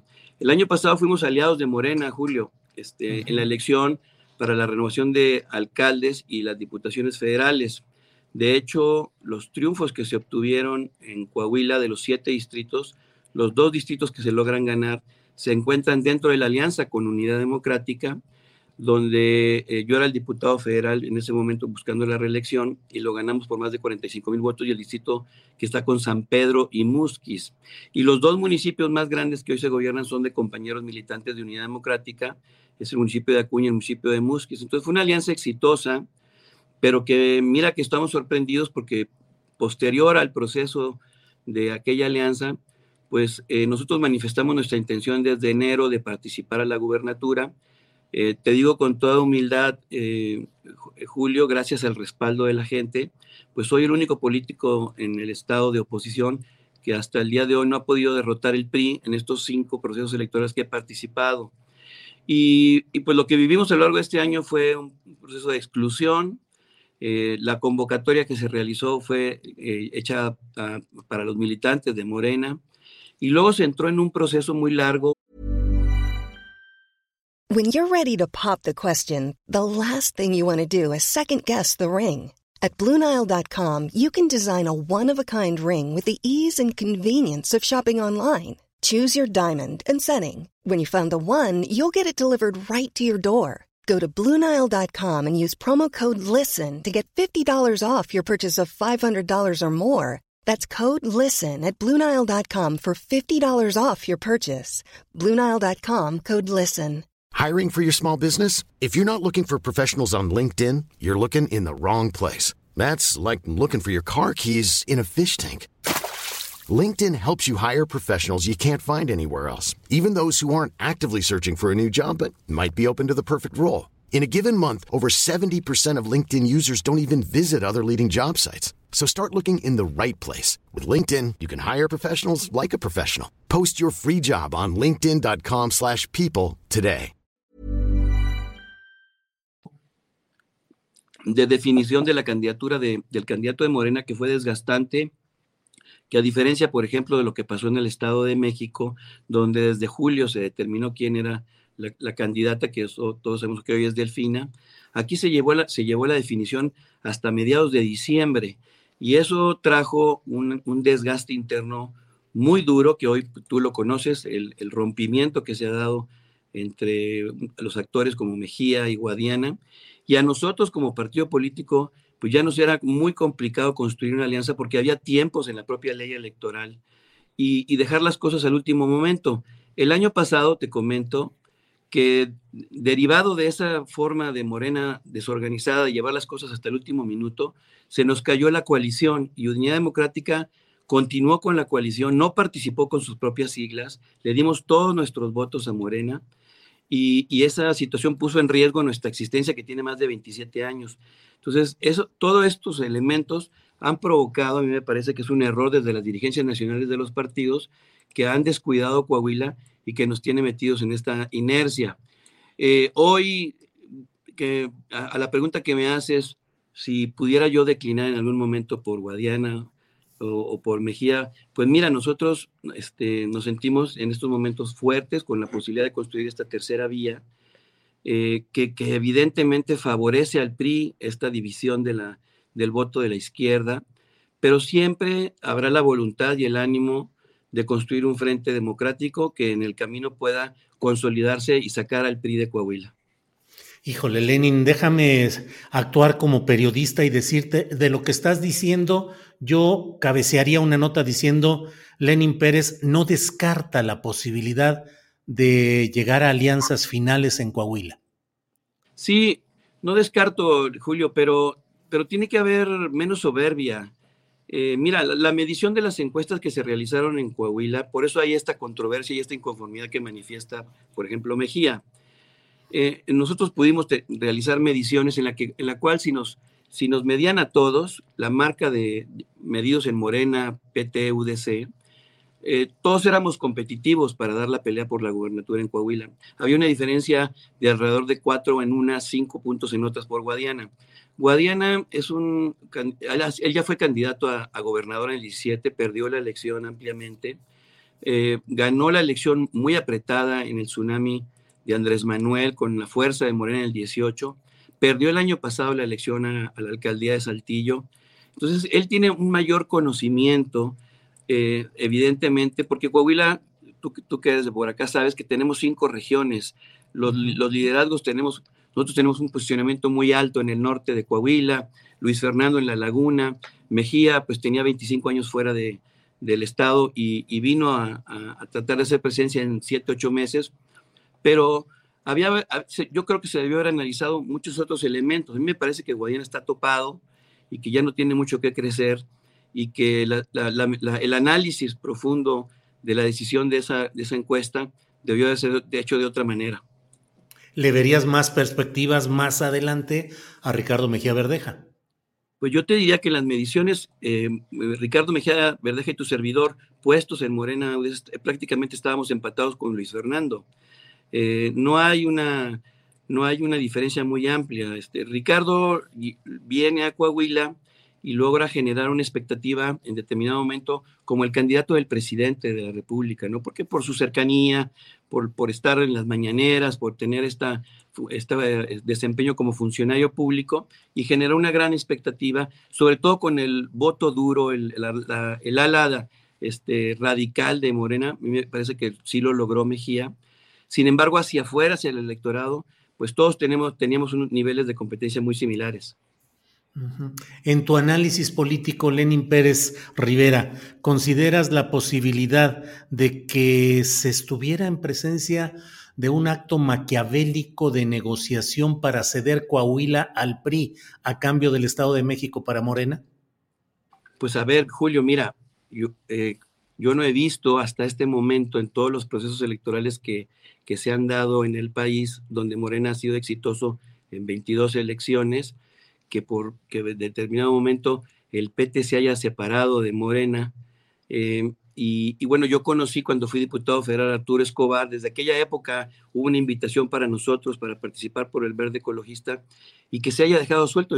Yo eh, honestamente siento un abandono que se le está dando a, Guadiana como candidato de Morena, que lo ha debilitado de una manera sumamente importante. Entonces, eh, aquí se genera pues este, dudas muy, muy, muy claras de que sería una tragedia para nosotros los coahuilenses, porque aquí en Coahuila pues estamos pagando las consecuencias gravísimas de esta falta de alternancia. Somos el estado más endeudado del país, estamos de rodillas, no hay inversión, no hay infraestructura, están colapsadas la, salud, este, eh, tenemos este, todos los elementos de impunidad que tú conoces y pues es, es, a veces a los coahuilenses nos duele que representamos solamente el 2% del padrón eh, electoral a nivel nacional y que como que las dirigencias no le dan el peso y la importancia a un Estado que tiene un enorme potencial económico, pero que tiene eh, riquezas muy inequitativas, con una enorme pobreza eh, generada en la mayoría del Estado. Eh, tu nombre es Evaristo Lenin Pérez Rivera, eres hijo de Evaristo Pérez Arriola, un conocido líder político, sindical, partidista, eh, ya difunto tu padre, eh, y tú mismo te llamas Lenin. ¿Eres un hombre de izquierda o de derecha, Lenin Pérez? Bueno, pues yo fui formado, yo nací en la Ciudad de México, Julio, estudié en la primaria en el CPP Stunam, entonces pues desde esa época mi padre era miembro del Partido Comunista Mexicano, fue diputado federal de la primera camada de diputados de representación proporcional con Valentín Campa, con, con Pablo Gómez, y bueno, pues a nosotros nos tocó inclusive, eh, nos enviaban a, los, a los campos este, de capacitación. Eras pionero. Era pionero, claro, fui pionero. Del partido. Allá en el, campamento José Martí en, en, en Cuba. Ándale. ¿Y qué queda de toda esa historia de izquierda? ¿Sigue siendo de izquierda? Me decías que estuviste, y lo he leído, eh, apoyando la candidatura de Guillermo Anaya, por ejemplo, con el PAN. ¿Qué, ¿A qué lleva tanta, eh, siento, eh, ahora está Luis Fernando Salazar, que fue panista, que estuvo con Calderón, que lo consideró el mejor presidente de México, y ahora es consejero nacional de Morena y acusa de traidor a Mejía Verdeja, que a su vez estuvo en, ah, el Movimiento Ciudadano, en el Partido Naranja en Guerrero, en Acapulco, en fin, mucha mezcolanza ideológica, Lenin. Fíjate que cuando mi padre vivía todavía, Julio, en, la última etapa de su vida, eh, junto con Rincón Gallardo y Jorge Castañeda, se sumaron en aquel momento a la candidatura de Fox, de Vicente Fox. Eh, nosotros consideramos en Unidad Democrática que la necesidad de la alternancia, en aquella época se, necesitaba la alternancia en el país y buscar la forma de, lograr romper con un esquema de, de, tantas décadas que tenía el PRI en el país. Lo mismo sucede en Coahuila, nada más que con el ingrediente, Julio, que en Coahuila es algo que tú puedes, que, lo, que puedes encontrar fácilmente. La izquierda históricamente de Coahuila, el PRD, el Partido del Trabajo, eh, son sucursales, han sido sucursales del PRI por muchos años, inclusive utilizados en muchas ocasiones con candidatos del PRI que le eran colocados en sus propias siglas para intentar pulverizar el voto de la oposición y meterse al Congreso. Eh, la alianza de nosotros con Acción Nacional, pues tenía que ver con poner en la balanza el enorme daño que, ha, tenido Coahuila por los altos niveles de corrupción y el colapso que ha tenido nuestro Estado a partir de la forma equivocada de gobernarnos. Em, cierro a reserva de lo que tú desees agregar, Lenin, preguntándote si consideras que el moreirismo como tal tiene la suficiente base social organizada mediante dádivas, mediante controles tradicionales corporativos, pero si aún sigue teniendo la gran fuerza. Yo leo en estos momentos, veo los principales medios de comunicación de Coahuila en Internet y están volcados en la campaña a favor del PRI con Manolo Jiménez, destacándolo como de una manera excepcional. ¿Crees que la conjunción de factores mediáticos, empresariales, no sé si también clericales, ayuden al PRI a mantenerse en Coahuila? Mira, el PRI tiene una estructura sostenida, no hay recursos para las escuelas, para las carreteras, para, para todo lo que este Estado necesita, pero sí hay recursos para la política clientelar. Se gastan millones y millones de pesos en más de 400 mil despensas que se reparten, que es el voto que sostiene duro el PRI y que a partir de ahí que hay que superarlo pero también es un PRI que ya tiene un desgaste enorme, su marca está castigada. Eh, evidentemente, en, eh, esta alianza que hoy hace el PAN y el PRI en Coahuila no le va a dar un buen resultado, es agua y aceite completamente. El panismo que hace que en el 2017 dio la pelea por la alternancia, pues hoy no se siente identificado en este acuerdo que han hecho los del PAN y los del PRI. Em, evidentemente eh, es uno de los, de los bastiones del PRI yo no veo ya la, influencia política fuerte del Moreirato como a nivel nacional se señala claramente, sino que ha sido a partir de este gobierno que se ha este, eh, generado una nueva estructura electoral acompañada mucho del empresariado que está impulsando meterle miedo a Coahuila de que la llegada de la única bandera que tiene hoy el PRI, Julio, es que es un estado que se encuentra en paz y que no tiene pues los elementos de inseguridad que se están viviendo en otras partes del país. No hay levantones, no hay, no hay secuestros, no hay ejecuciones, pero esa bandera no es producto del PRI. A mí me tocó estar dentro de los alcaldes que nos tocó enfrentar a los Zetas, mm, me asesinaron a funcionarios, a ministros de Seguridad Pública, vivir en el miedo y recuperarle la paz al municipio que gobernamos. Fue una alianza de alcaldes y de un gobierno estatal que tuvimos que enfrentar con estrategias muy duras la paz que hoy, que hoy gozamos no es, no es una bandera del PRI y no debemos de permitir que el PRI la enarbole. Eh, sin embargo, yo tengo la esperanza, mira Julio, que, que con Cuesta Arriba siempre me ha tocado así, de tener una tercera vía de crecimiento eh, y de la posibilidad de eh, generar emoción y alegría. Lo que está pasando hoy en Coahuila es una enorme decepción porque se están dando con todo entre Mejía y Guadiana y, están generando mucha decepción en el electorado. Entonces nosotros no nos vamos a distraer en eso y vamos a dirigir nuestras baterías contra, contra, la, contra Manuelo Jiménez, que es la continuidad de la corrupción y de, y de toda eh, la tragedia que vive nuestro estado en Coahuila. Pues te agradezco mucho, Lenin Pérez Rivera, el que hayas tenido la amabilidad de tomar esta entrevista. A reserva de lo que desees agregar, yo te agradezco esta oportunidad. No, al contrario, muchas gracias por la oportunidad, Julio. Te mando un abrazo. Gracias, que estés bien. Hasta pronto. Gracias.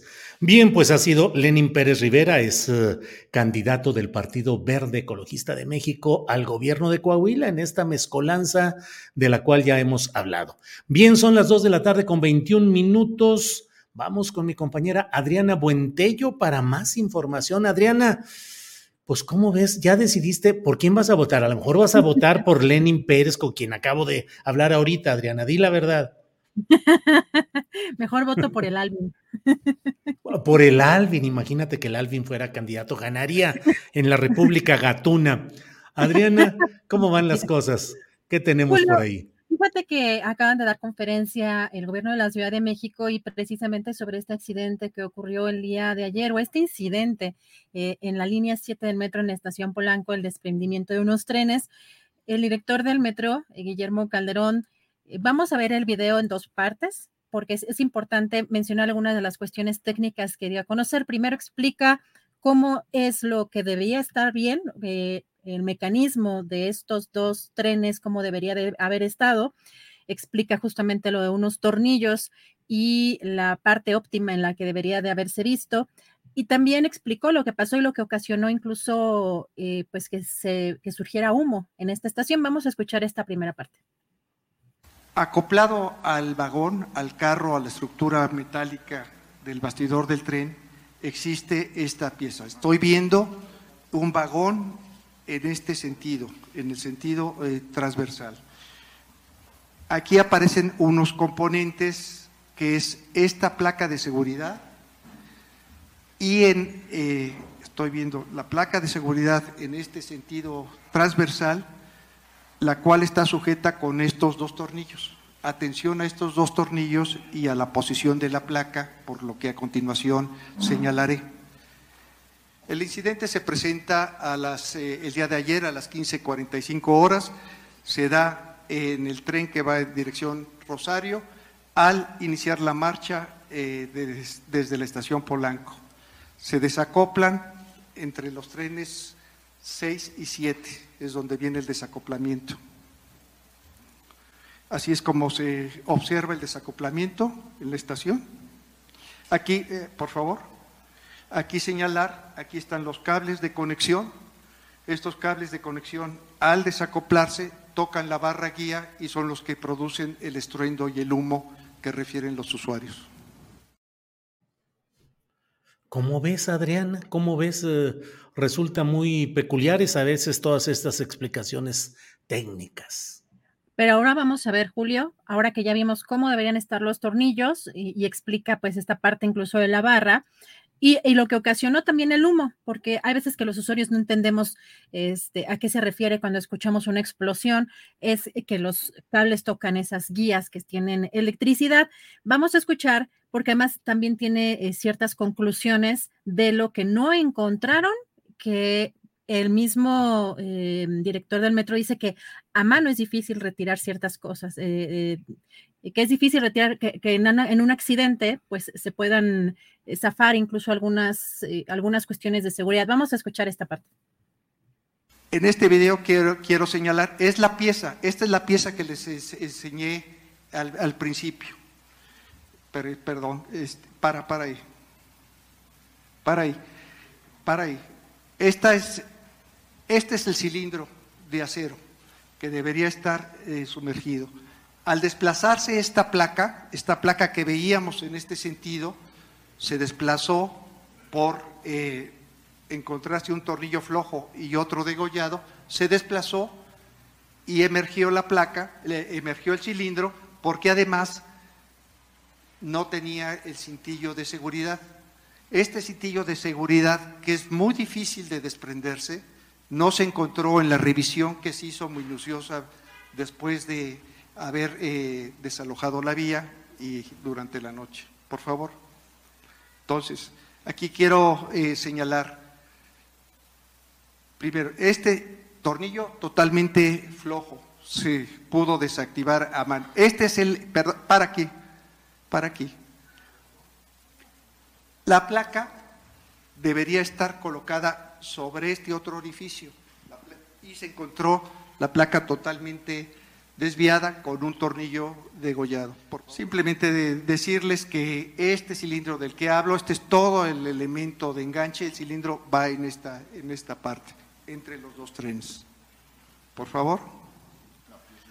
Entonces, el, el tren había sido sujeto a mantenimiento muy recientemente, el 5 de enero. En conclusión, no se encontró el anillo de seguridad que sujeta al cilindro durante la revisión de las vías. Una cosa de llamar la atención. Se encontró un tornillo flojo y otro degollado en la placa de seguridad que impide que salga el cilindro. Y ambas situaciones provocaron la caída del cilindro y el desacoplamiento de los vagones. Esas son eh, las evidencias contundentes que encontramos.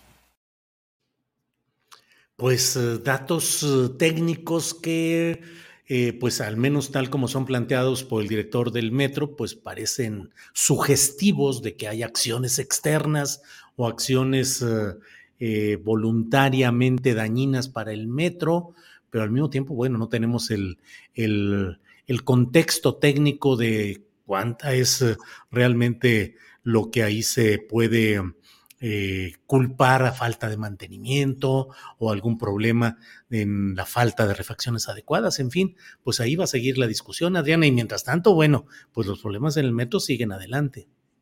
Julio, pero fíjate que también eh, ahí es un tema de imagen, de cómo también la jefa de gobierno, pues quizá tuvo que haber manejado esta situación desde que ocurrió lo de la línea 12, que pues en lugar de andar pues de viaje, quizá uno de los, eh, pues una de las estrategias mejor, eh, eh, que mejor recibimiento tendría entre los propios capitalinos, donde además perdió, y como ya hemos venido platicando, pues la Ciudad de México, sí, ¿qué hubiera pasado si hubiera estado revisando, aunque sea por un tema solamente imagen, estación por estación, todos los días, todos los días?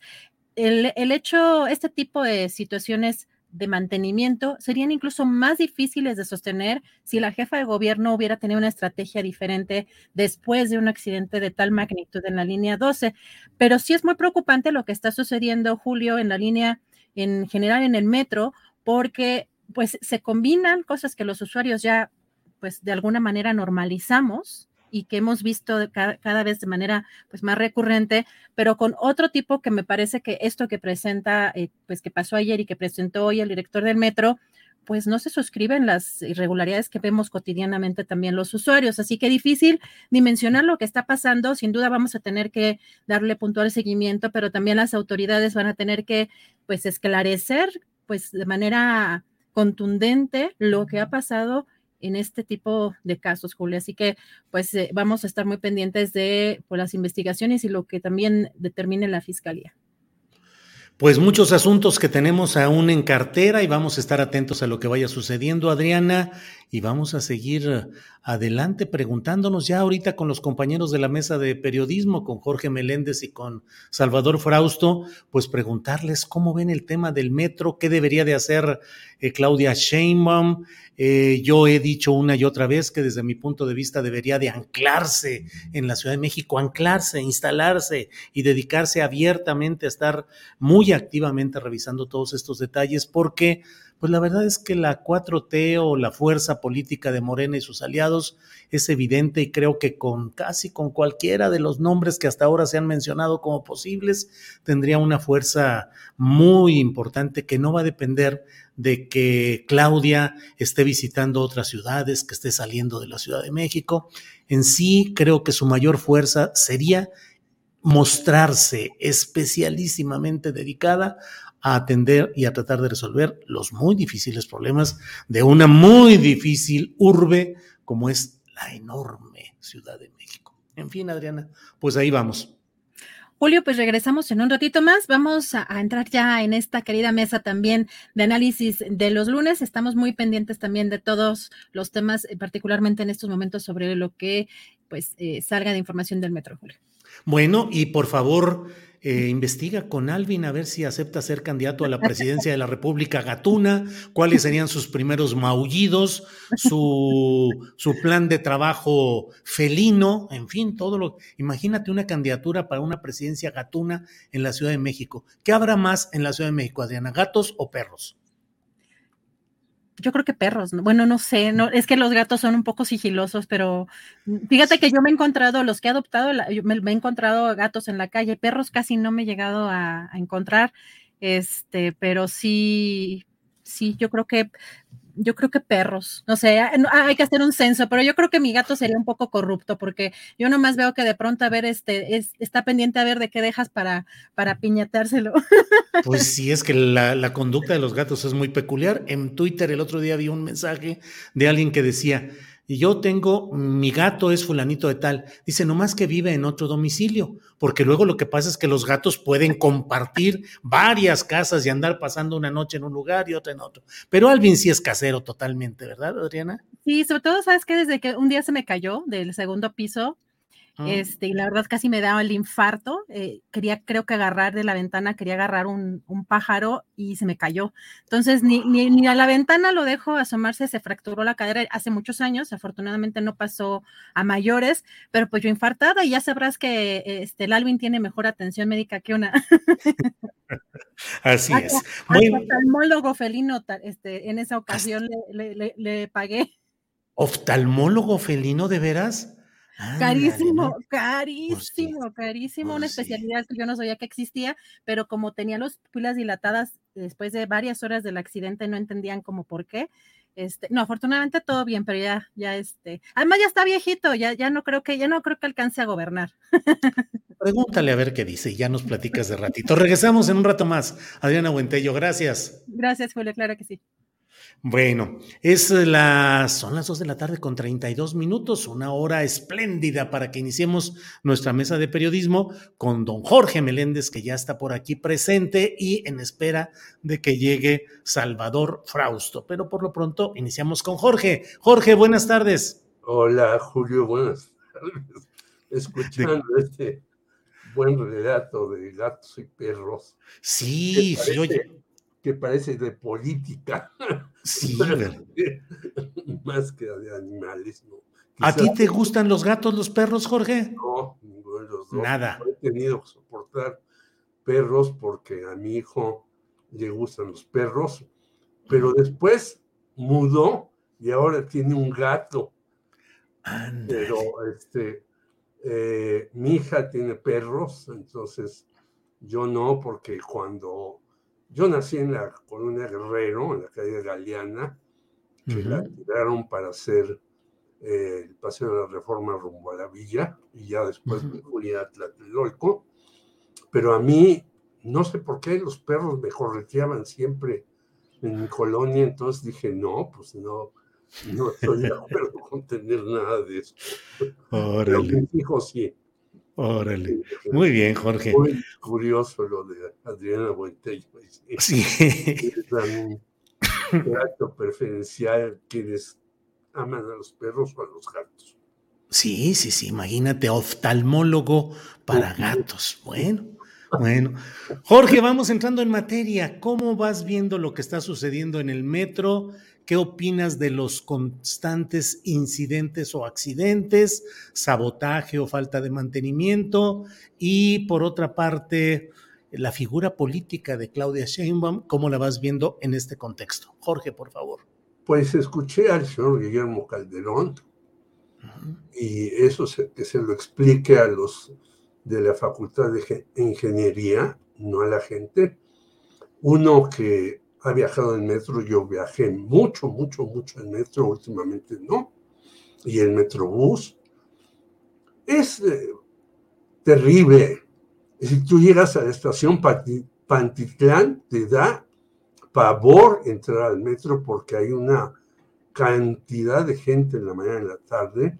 Si tú viajas, y yo viajé un largo tiempo de la estación Universidad a la estación Indios Verdes, porque antes de la estación Indios Verdes, 18 de mayo, me tenía que bajar para hacer un programa en internet en el canal 21 que iniciaba, este, pues ves aquello congestionadísimo. Y cuando subieron de 3 a 5 pesos, dijeron, vamos a arreglar las escaleras eléctricas, vamos a hacer esto, que no han hecho nada. Es decir, tú bajas en algunas estaciones y no sirven las estaciones eléctricas. Y entonces tú ves a gente en silla de ruedas y cómo la suben entre varios porque tienen que ayudar a la persona que va ahí. Yo creo que al metro habría que invertirle mucho más dinero eh, tengo eh, algunas cifras. En 2018, casi 23 mil millones para el metro. Este año, casi 20 mil, o sea, 3 mil menos. Y en la Gaceta Oficial dicen que son casi 9, 19 mil. Ni entre las autoridades se ponen de acuerdo en cuánto tienen para el metro. El metro necesita muchísimo dinero. Tiene, en efecto, un amigo mío que fue subdirector del metro. No daré el nombre ni diré con quién estuvo, que es abogado. Me dice, es que la gran mayoría de lo que hay que comprar es, viene del extranjero. Entonces, se eleva muchísimo. Entonces, hay que invertirle en el metro todo lo que se pueda. Pero no, no lo hacen. Y yo estoy de acuerdo en lo que dijiste, la señora Claudia Sheinbaum, en lugar de estar cantando en un café, una, pues, entre pop y rock de los años 70, cuando reinaugura la línea 12, debería estar viendo qué sucede en todas las partes y ya vimos que la agarraron en Michoacán mientras ella, ella daba una conferencia, perdón, en cómo gobernar exitosamente. Pues no, gobernar exitosamente es estar al tanto todos los días, todas las horas, todos los instantes de lo principal. Y una de las actividades principales de la circulación, no solamente para la Ciudad de México, sino para el Estado de México, que debería también contribuir, porque yo te diría, en la estación Buenavista yo veía que se bajaban decenas y decenas y decenas de personas y decía, ¿por qué se bajan aquí? Porque ahí están los camiones y los vehículos que van a llevar a la gente del Estado de México, que pobre de ella, hace cuatro horas entre el Estado de México y a donde va a trabajar, de albañil, de este electricista, de lo que sea. Es decir, jornadas terribles, y tú ves, yo me subía en la estación universidad y veía que se subían en las demás estaciones, iban dormidos y pues tenían como un chip para bajarse en la estación Buenavista, pero es un servicio de transporte indispensable, claro, fundamental. Claro. Si no se le invierte todo lo que se necesita, va a haber tragedias, tragedias y tragedias o incidentes, como dice Adriana Buentello bien, en este último caso. Gracias, Jorge. Salvador Frausto, bienvenido. Buenas tardes, don Salvador. Hola, eh, Julio, muy buenas tardes. ¿Qué tal, eh, Jorge? Es un gusto incorporarme eh, un poquito tarde a esta conversación, pero que tengan muy buena semana. Pero puedes decir que venías en metro y que hubo algún eh, retraso y que por eso llegaste tarde o alguna cosa así, Salvador. Justo Sin es, pro- lo, es lo que iba a comentar, se retrasó el metro. Pues que se le hace. Oye, Salvador, ¿cómo ves la figura de Claudia Sheinbaum en medio de todo este asunto de los accidentes o incidentes en el metro por sabotaje, por falta de mantenimiento, como sea? Hay quienes consideran que ha bajado su presencia o su fuerza política, que ha sido duro el golpeteo contra ella, y por otro lado, hay seguidores de ella que aseguran que por el contrario se sienten más reforzados y más catapultados en, eh, entre más está siendo atacada la jefa de gobierno. ¿Qué opinas, Salvador? Sí, más allá de eh, el, asunto de la, de la, seguridad en el metro que ahorita me refiero sobre ese, sobre ese tópico, la parte política está muy eh, candente porque al ser Claudia Sheinbaum la candidata favorita de, de el presidente López Obrador y del partido Morena, o por lo menos así se le se le mira, está sometida a cualquier error, cualquier tipo de, de, problema que haya en la ciudad o en su gestión política, pues está bajo la mira del asunto. A mí me parece que un asunto clave es el tema del sindicato del metro. De, de, ahí que acerquen a la, a la, Guardia Nacional, refuercen la seguridad y acabamos de ver ahorita las explicaciones del director del metro que dice que se le zafó un tornillo al metro, no al director del metro, ¿no? Este, y que por eso habría sido el accidente eh, de este fin de semana en el que se separan dos eh, vagones en, eh, en, en, la línea 7 del metro. Y bueno, sí hay que mirar la mano negra política en esto, el, aclarar si las suspicacias, que las sospechas de que puedan ser accidentes deliberados, atípicos, hay que revisarlo y si para eso tiene que entrar la Guardia Nacional o otro tipo de, policías o se tienen que realizar investigaciones, es muy grave que hubiera eh, algún tipo de, de, mano negra en ese, en ese caso, saltan pues hacia los enemigos de Claudia Sheinbaum o al propio sindicato del metro con el que ha tenido una relación eh, tirante la jefa de gobierno. Y bueno, pues hay que mirarlo con mucha, con mucha atención, sin dejar de decir que el mantenimiento ah, en el caso del metro no ha sido el ideal en los, eh, en los últimos ya muchos años y ahí también debe de reforzarse ese, ese asunto. Mi opinión, la figura de Claudia Sheinbaum, pues es la figura en este momento de definiciones políticas de si eh, va a ser eh, empujada hacia adelante como la eh, abanderada de, la cuarta transformación y de Morena y de los partidos aliados y del presidente, o dejan jugar o siguen dejando jugar a todos los las corcholatas que ya el propio Mario Delgado ha dicho que, que Ricardo Monreal puede también participar en estas especies de pasarelas que se van a realizar en, las, en los estados, al invitar a los gobernadores a que en los eventos que, hagan estén ahí con una presencia. Entonces, tenemos una lucha política por la sucesión presidencial eh, muy adelantada y que va a seguir dando muchos roces y se, es lamentable eh, que el metro esté eh, en medio de esa disputa o por lo menos bajo sospecha de que podría estar siendo saboteado o podría estar algunos eh, trabajadores quitando tornillos, aflojando tornillos. Se sabe desde hace muchos años que utilizan piezas eh, viejas muchas veces para ahorrarse ahí algún dinero y eso pues ha generado pues que no funcione como debería funcionar el, metro de la Ciudad de México, pero hay que seguir con mucha atención eh, a Claudia Sheinbaum, que si sale de esta, sale fortalecida, ¿no? Es decir, está bajo, más allá de los errores o accidentes que pudieran ser reales o provocados, si, eh, si logra salir del ataque político que este tipo de accidentes generan o estos errores generan, pues va a, quedar aún más fortalecida, ¿no? Bien, Salvador, gracias. Eh, Jorge Meléndez, ¿qué opinas de lo que está pasando en Coahuila, donde de manera insólita y contra lo que ha sucedido en la mayoría de los estados donde ha ganado Morena, la aplastante mayoría, eh, ahora van divididos y el verde tiene su candidato y el PT tiene su candidato y Morena Aguadiana. ¿Qué opinas de ese cuadro político, diría yo, tan descoyuntado, Jorge Meléndez?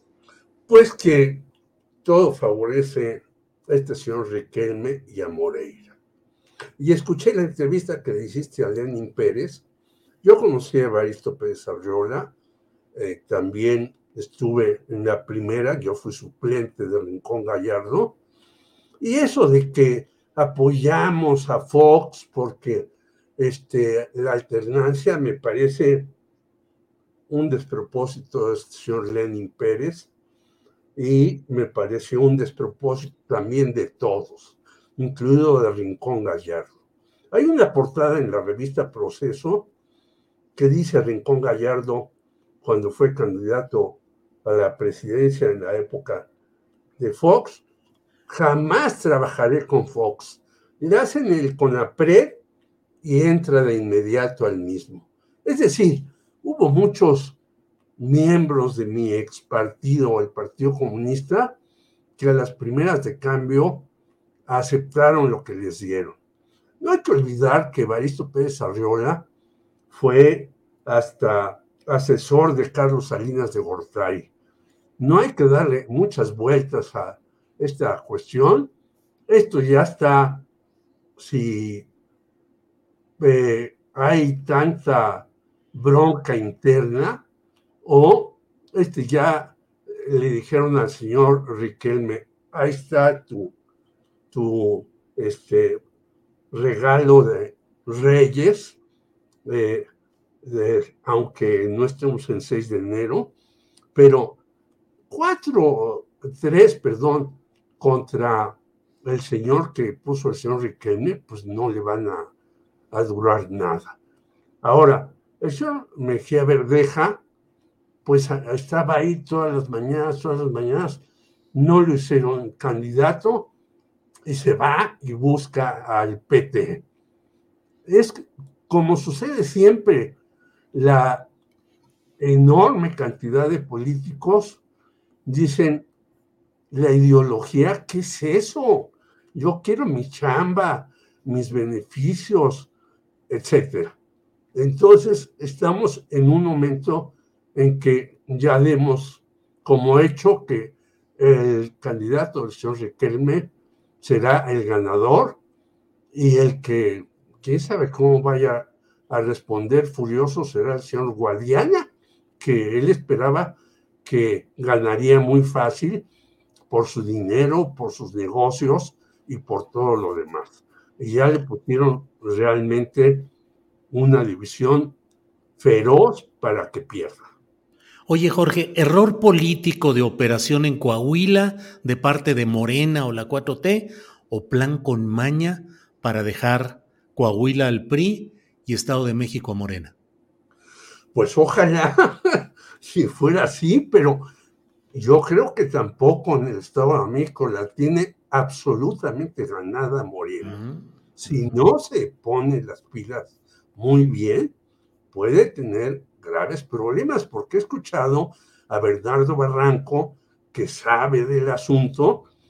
bueno, el Instituto Electoral, el Tribunal Electoral, los apoyos sociales que, les da Del Mazo.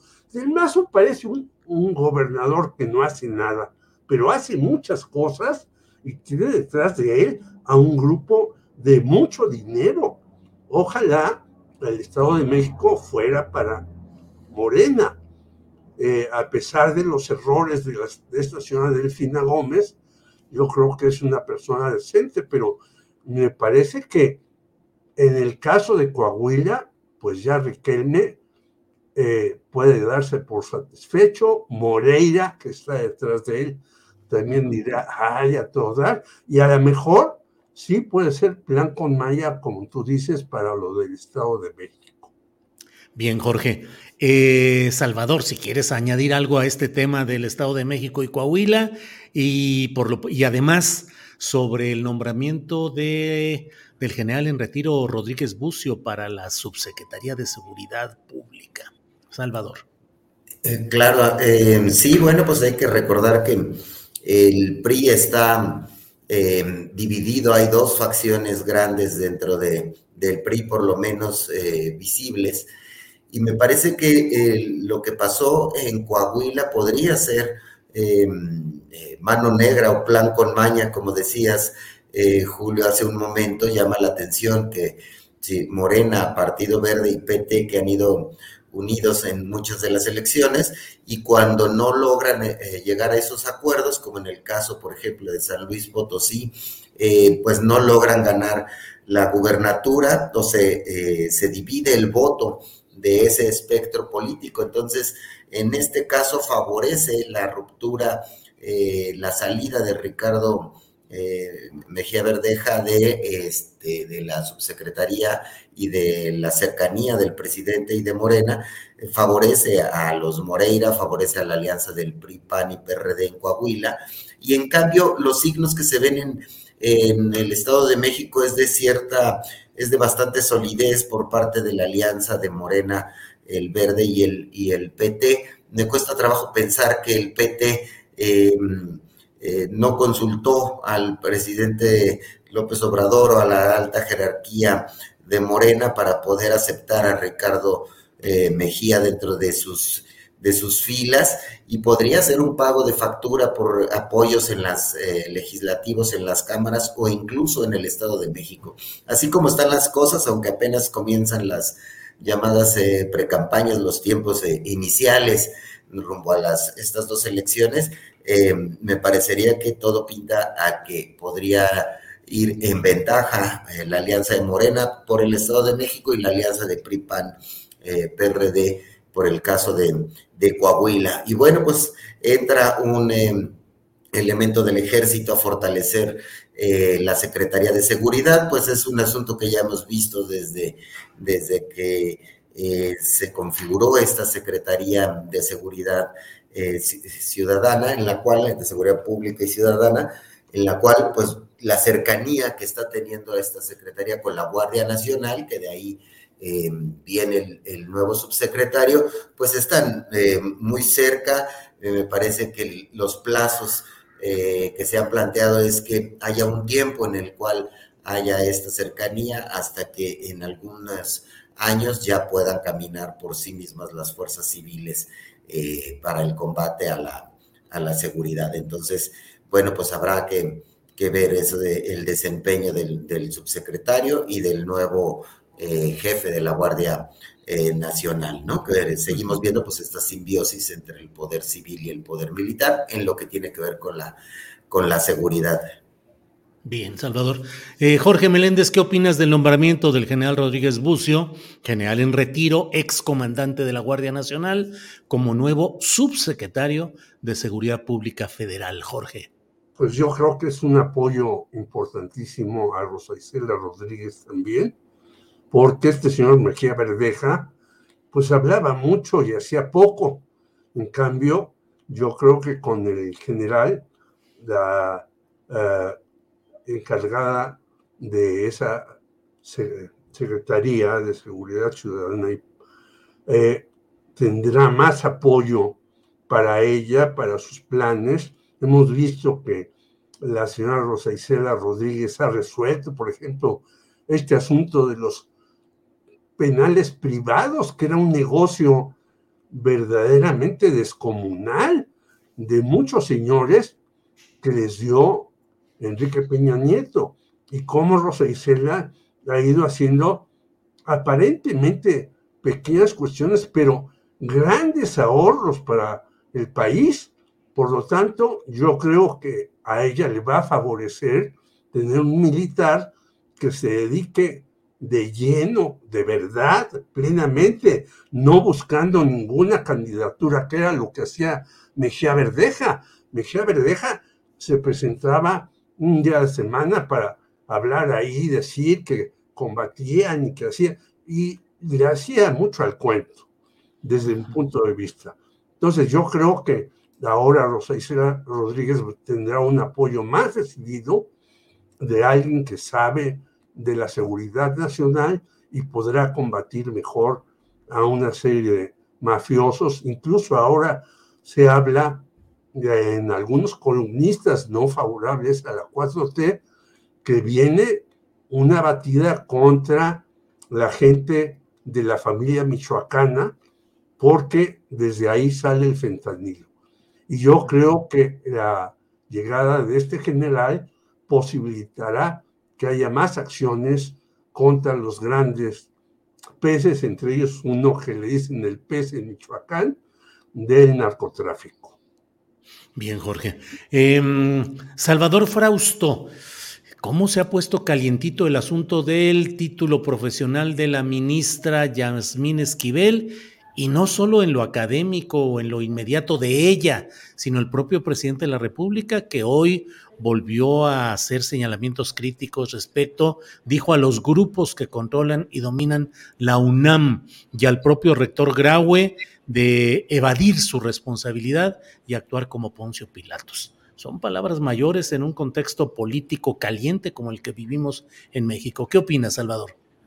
Claro, sí, se, están eh, eh, pasando la, bolita de la responsabilidad de quién debe de, generar ahí el, eh, una especie de, sentencia, ¿no? De, vaya, lo que está pidiendo el presidente López Obrador es que la UNAM interponga una denuncia si así corresponde y ese, esa carga política quedaría en la UNAM. No quiere que la SEP eh, tome esa, esa carga eh, política de empujar o buscar eh, cancelarle la, la, tesis a la, a la, ministra Esquivel. Y por otra parte, ella hoy vuelve a decir que es su tesis, suena muy difícil creerlo, sobre todo por el tema de los años ¿no? y los parecidos eh, una en el 86 y otra tesis en el 87, y ahorita pues me parece que el asunto va a ir a, prolongarse y que pase al, al olvido, a que eh, la UNAM tenga que tener una respuesta de alguna manera y esa respuesta, eh, pues eh, veremos si es que interpongan una denuncia o que insista en que la SEP debe, debe tener algún tipo de resolución. Entonces se vuelve un lío, un lío político en el que ninguno quiere meter las, las manos, ni el gobierno federal ni la UNAM. Y, y bueno, pues en medio de eso está eh, bajo sospecha la eh, veracidad, bueno, bajo eh, un, lío político, la veracidad de la tesis de la ministra Esquivel. Y quién lo va a resolver, pues eso lo veremos próximamente. Y pues está ahí muy, muy complicado el, el tema entre estas dos instancias. Bien, Salvador, eh, gracias. Jorge Meléndez, ¿qué opinas de este señalamiento del presidente López Obrador acerca de que hay bandos que tienen el control político de la UNAM? Y bueno, pues toda esta historia de, mucho eh, movimiento político en relación con la tesis de la ministra Yasmín Esquivel. Bueno, en la UNAM siempre ha habido bandos que tienen el control político vamos a ver cuántos doctores han sido en los últimos años rectores. Claro. Soberón, Narro, que era un rector priista y después quiso ser candidato a la presidencia por el PRI. Digo, es hasta terrible. Y ahora escribe en un periódico muy crítico contra el presidente de la República y cuando estaba primero como secretario general, después como rector, todo eso, estaba calladito, no impugnaba nada de la presidencia. Y, también a la universidad le hace falta dinero y le hace falta un remozamiento, Julio.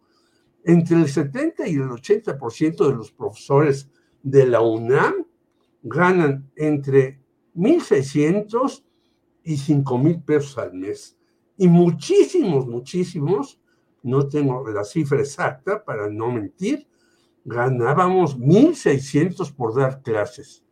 ¿Es eso justo ante lo que ganan los funcionarios del UNAM?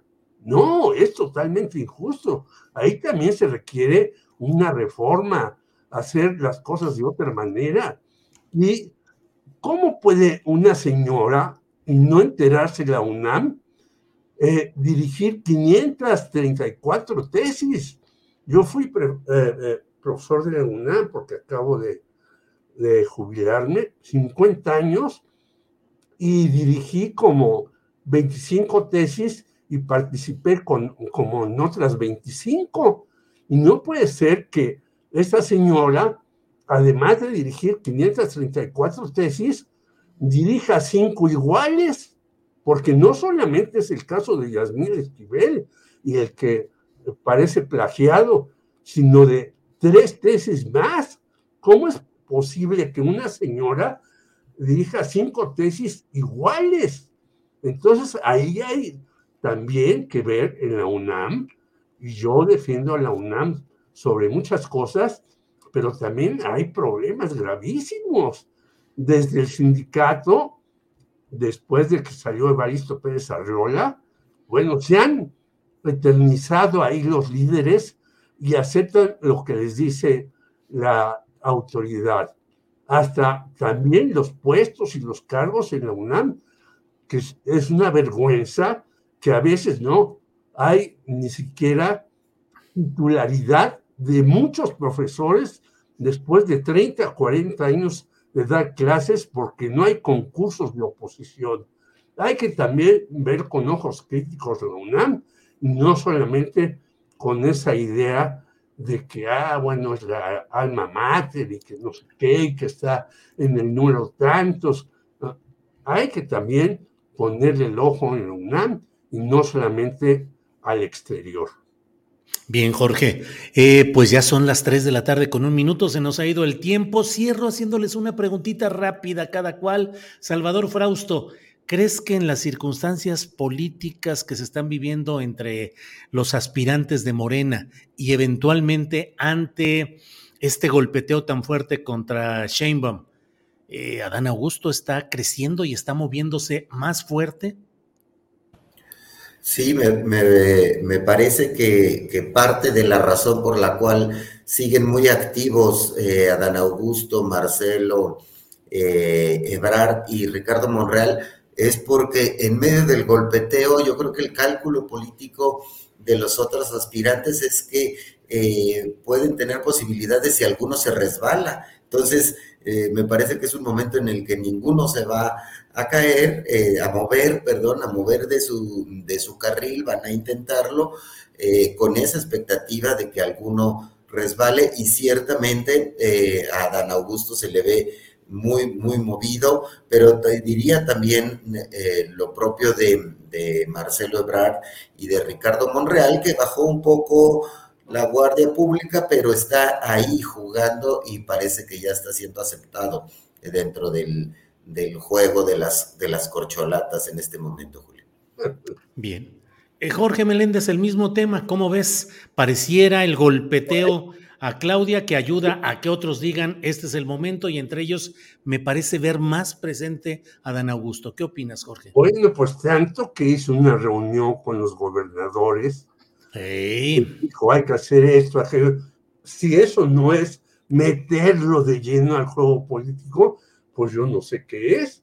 Si tú les dices a todos tus gobernadores, vayan a la reunión con Adán Augusto para que les dé línea y este les da y dice, hay que hacer esto, aquello y lo demás, y placear a todos, pues está metidísimo en el juego político. A mí, un amigo mío me decía, no se te pase que la sorpresa pueda ser a Dan Augusto. Y yo decía, no, hombre, este cuate, de verdad, eh, pues eh, alguien le mandó una serenata una noche y salió con esas. Pues no, yo veo que Dan Augusto está creciendo en este tipo de cuestiones porque está dando línea por aquí y por allá. Esa es mi opinión. No me parece que pueda ser el finalista, pero que le están dando posibilidades de avanzar, como también lo decía Salvador, indudablemente. Bien, pues eh, Salvador y Jorge, muchas gracias por este lunes 16 de enero, gracias por esta mesa y vamos a ver cómo siguen las cosas para dentro de una semana. Así es que, Salvador, muchas gracias y buenas tardes. Buenas tardes, eh, Julio, Jorge, que tengan una, una gran semana y con mucha atención al juicio García Luna que empieza mañana. Ese será el ah, tema de, la, de, en los días que vienen. Fundamental que de Milenio va a estar Elisa Alaniz, anda por allá, ¿no, Salvador? Exacto, sí, está Elisa Alaniz, está Alejandro Domínguez y otro eh, reportero, y vamos a, estamos preparando también reportajes eh, sobre, sobre el asunto, sobre los cómplices de, de, García Luna y las expectativas de lo que se, se va a cantar en ese juicio. Muchos testigos, narcos, políticos, eso se va a poner muy, de telenovela. Salvador. Y periodistas. Periodistas por ahí. periodistas. A, ver algunos nombres de quienes hoy escuchaba a Jesús Esquivel y dijo, cuando yo hice un reportaje, ¿Eh? me fueron encima un chorro de periodistas, ahora a ver qué van a decir de ellos, ¿no? Claro. Ahí está. Bien. Muchas gracias. Jorge Salvador, muchas gracias y nos vemos. Salvador, a ti, a Adriana, a todo el equipo y a la audiencia. Gracias. Nos vemos la próxima semana. Gracias por todo. Hasta luego. Salvador, gracias también. Hasta luego. Que estén bien. Bueno, pues son las 3 de la tarde con 6 minutos y regresamos rápidamente con Adriana Buentello para ver qué ha sucedido en estos minutos. Adriana, déjame poner. Ay, espérame. Andrés Ramírez, déjame agarrar. Ya se nos peló aquí. Este, que tenemos algunos eh, apoyos económicos que queríamos agradecer. aquí está, aquí está ya. Álvaro Torres, que nos envió un apoyo económico, dice, estimados Grupo Astillero, feliz año, agradezco la información y análisis excelentes. Reciban un abrazo muy cariñoso. Así es que muchas gracias a Álvaro Torres. Y bueno, veo por acá otro también que está por aquí. Eh, Leticia Chavira Campos nos envía también un apoyo económico. Y bueno, pues ahí vamos. ahí vamos viendo lo que hay en este momento. Y bueno, déjame, Adriana, déjame, estoy aquí haciendo choro para, dándome tiempo para encontrar que por acá había uno más. Pero hay un chorro de, de comentarios de todo, de todo, de todo. Fíjate que ya otra vez a Seth Bonilla, con su colaboración de siempre, pues siempre muy amable, muy generoso, muchas gracias. Esa estoy buscando, pero no la, es que de veras son muchos. Bueno, ahorita, ahorita lo busca. Sí, gracias Andrés. Em, ¿Cómo vamos, cómo vamos, Adriana? ¿Qué tenemos de información extra? Julio, pues de esta conferencia que dio la jefa de gobierno y el, bueno, el gobierno de la Ciudad de México, eh, entre otras cosas que se habló sobre este incidente del metro el día de ayer, Hoy le preguntan a Martí Batres si ya se puede hablar de sabotaje. Vamos a escuchar qué responde, pero también eh, la jefa de gobierno anuncia que desde ayer ya está en talleres eh, la Guardia Nacional, pero que también podría estar en otros lados, podría ampliarse esta cobertura. Vamos a escuchar. ¿O es sabotaje? ¿Se podría empezar a manejar ese término? Bueno, hemos hablado de que hay hechos atípicos, es decir, situaciones que no ocurren con esta frecuencia y dentro de esos hechos hay hechos premeditados e incluso malintencionados. Y todo eso, pues evidentemente, está sujeto a investigación. La Guardia Nacional está en este momento en los andenes y a partir de ayer está fuera de los talleres eh, también. Y si es necesario, solicitaremos su presencia en otros lugares. Híjole, pues pesadito el asunto, Adriana. Digo, sí hay una postura que hay que analizar con cuidado. Y si el enemigo anda en casa, que esa es la parte más compleja, Julio, porque quizá no con la Guardia, porque el hecho de que esté en talleres, la presencia de la Guardia Nacional también llama la atención y que se amplíe a otros lugares, ah, pues a qué se referirá, porque si bien puede ser, digamos que relativamente fácil aventar cosas a las vías del metro, lo que ya vimos el día de hoy con la explicación que dio el director del metro y lo que vimos como en los videos eh, que diferentes usuarios estuvieron difundiendo en las redes sociales, pues eso difícilmente es eh, viable sin eh, pues una coordinación mucho más interna, me parece, Julio, pero vamos a estar viendo muy de cerca cuáles son los alcances de la Guardia Nacional para, pues, para este efecto, para proteger a los usuarios, pero para proteger también las instalaciones y en este caso a los talleres, eh, pues a los talleres del metro, Julio. Sí, sí, sí, hay que estar atentos a todo ello y bueno, pues eh, ver qué es realmente lo que está sucediendo en estos días complicados. Bueno, ¿tenemos algo más o ya es todo por este día, Adriana? ¿O le seguimos de frente? no, Julio. Bueno, nada más eh, algo que me habías preguntado cuando entramos, que, me había llamado la atención del fin de semana. También has escuchado esta, esta frase o este nuevo verbo que, que nos hemos inventado en general como los internautas de desver, algo que te arrepientes de haber visto. sí, lo he visto, pero ¿qué, ¿qué fue lo que te provocó a ti que quieres desver? este segmento de, o sea, tengo bloqueada a Marta de baile para no ver la vacuidad mental de esta señora. Julio, ¿cómo servir agua? Ay, no, bueno, las redes sociales. Sí, sí, vi, pero ¿qué era? Digo, no, no le entré al detalle, pero ¿cuál era el tema? Pues ya sabes que uno cuando le entra la curiosidad de, y, sobre todo cuando te quieres trepar al tren del mame, porque normalmente me subo cuando ya se fue el tren. Julio, pues me puse a ver el fin de semana, pronto pues empezaron a surgir muchos memes respecto a, a, cómo tomar agua. Y pues aparentemente esta señora, eh, pues con, pues supongo que pues vende o no sé, estilos de vida o cosas así, este, pues un tipo de estas revistas como de entre de moda o de estilo de vida. Eh, creo que tiene un programa de radio, entiendo, pero pues supongo que en sus redes sociales fue que subió cómo, cómo preparar agua, o sea, cómo servir el agua para los invitados. Pero bueno, ya te imaginarás qué tipo de, herramientas o de mm, cubiertos, eh, este, trastes eran súper. el dedito levantado y toda la cosa, sí. Sí, no, bueno, pero, pero una, una, una cuestión, Julio, que es cómo, cómo lo desveo, cómo lo desveo. ¿Cómo lo desveo? Fíjate, el otro día estábamos platicando Ángeles y yo de cómo cuando estábamos chavos en la secundaria y jugábamos básquetbol y ella jugaba voleibol y todo y, tomábamos agua de la llave, o sea, abrías la llave, salía el chorro y se pegaba uno ahí y tomabas porque el agua se podía tomar sin problema en aquellos tiempos, pero además, pues no era una manera demasiado elegante ni aristocrática de tomar agua. Hubiéramos escandalizado a la señora de baile por lo que dices. Sí, no, es que es una, no, es que empezó a hacer una serie de memes porque en uno de los videos se ve que si le va a ofrecer a una persona un refresco, dice, es que admitámoslo, las, las latas de refresco son feas. se ha puesto ella a pensar, imagínate la, la vacuidad mental se ha puesto, o sea, el tiempo para ponerte a pensar que las latas son feas, Dios, bueno, digo Dios y soy atea, pero bueno, eh, el punto es que le puso un calcetín, le puso un calcetín a la Coca-Cola. Con razón, yo veía eso de, de poner el calcetín a la lata y yo pensaba que se referían a una, a la lata del metro que aventaron y decía, no entiendo, ah, ponerle un calcetín al... No, hombre, además. No, no, y todos, pues ya sabes, el meme de, y oiga, ¿cómo le pongo calcetín a la caguama?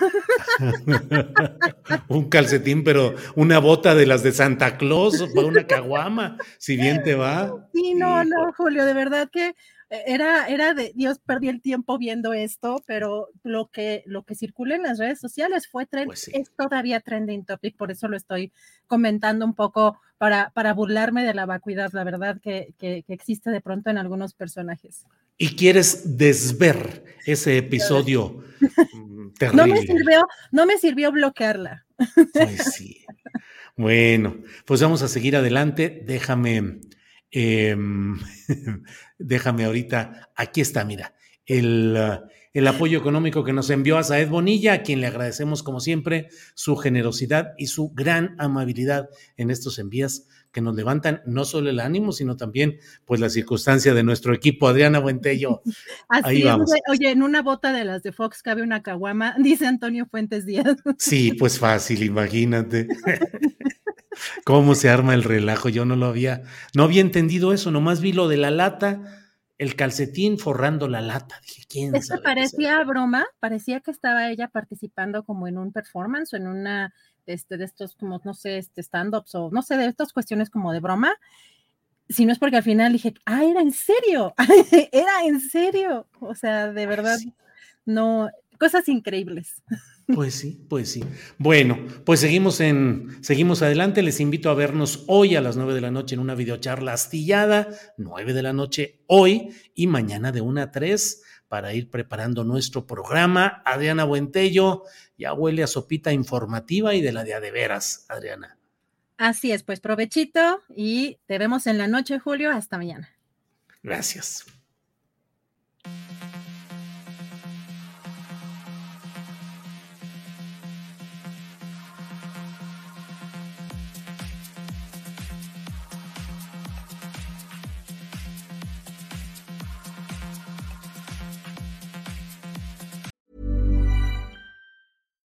When you make decisions for your company, you look for the no-brainers. And if you have a lot of mailing to do, stamps.com is the ultimate no-brainer. It streamlines your processes to make your business more efficient, which makes you less busy. Mail checks, invoices, legal documents, and everything you need to keep your business running with stamps.com. Seamlessly connect with every major marketplace and shopping cart Schedule package pickups and see your cheapest and fastest shipping options from different carriers. With rates up to 89% off USPS and UPS rates. And with the Stamps.com mobile app, you can take care of mailing and shipping wherever you are. Make the same no brainer decision as over 1 million other businesses with Stamps.com. Sign up with Code PROGRAM for a four week trial, plus free postage and a free digital scale. No long term commitments or contracts. That's stamps.com. Code Program. ¿Te preocupas por tu familia? Entonces, ¿por qué darles solo huevos ordinarios cuando pueden disfrutar de lo mejor? Eggland's Best, los únicos huevos con ese delicioso sabor fresco de granja, además de la mejor nutrición, como 6 veces más vitamina D, 10 veces más vitamina E y 25% menos de grasa saturada que los huevos regulares, además de muchos otros nutrientes importantes. Así que, dales los mejores huevos. Eggland's Best, mejor sabor, mejor nutrición, mejores huevos. Para que te enteres del próximo noticiero, suscríbete y dale follow en Apple, Spotify, Amazon Music, Google o donde sea que escuches podcast. Te invitamos a visitar nuestra página julioastillero.com.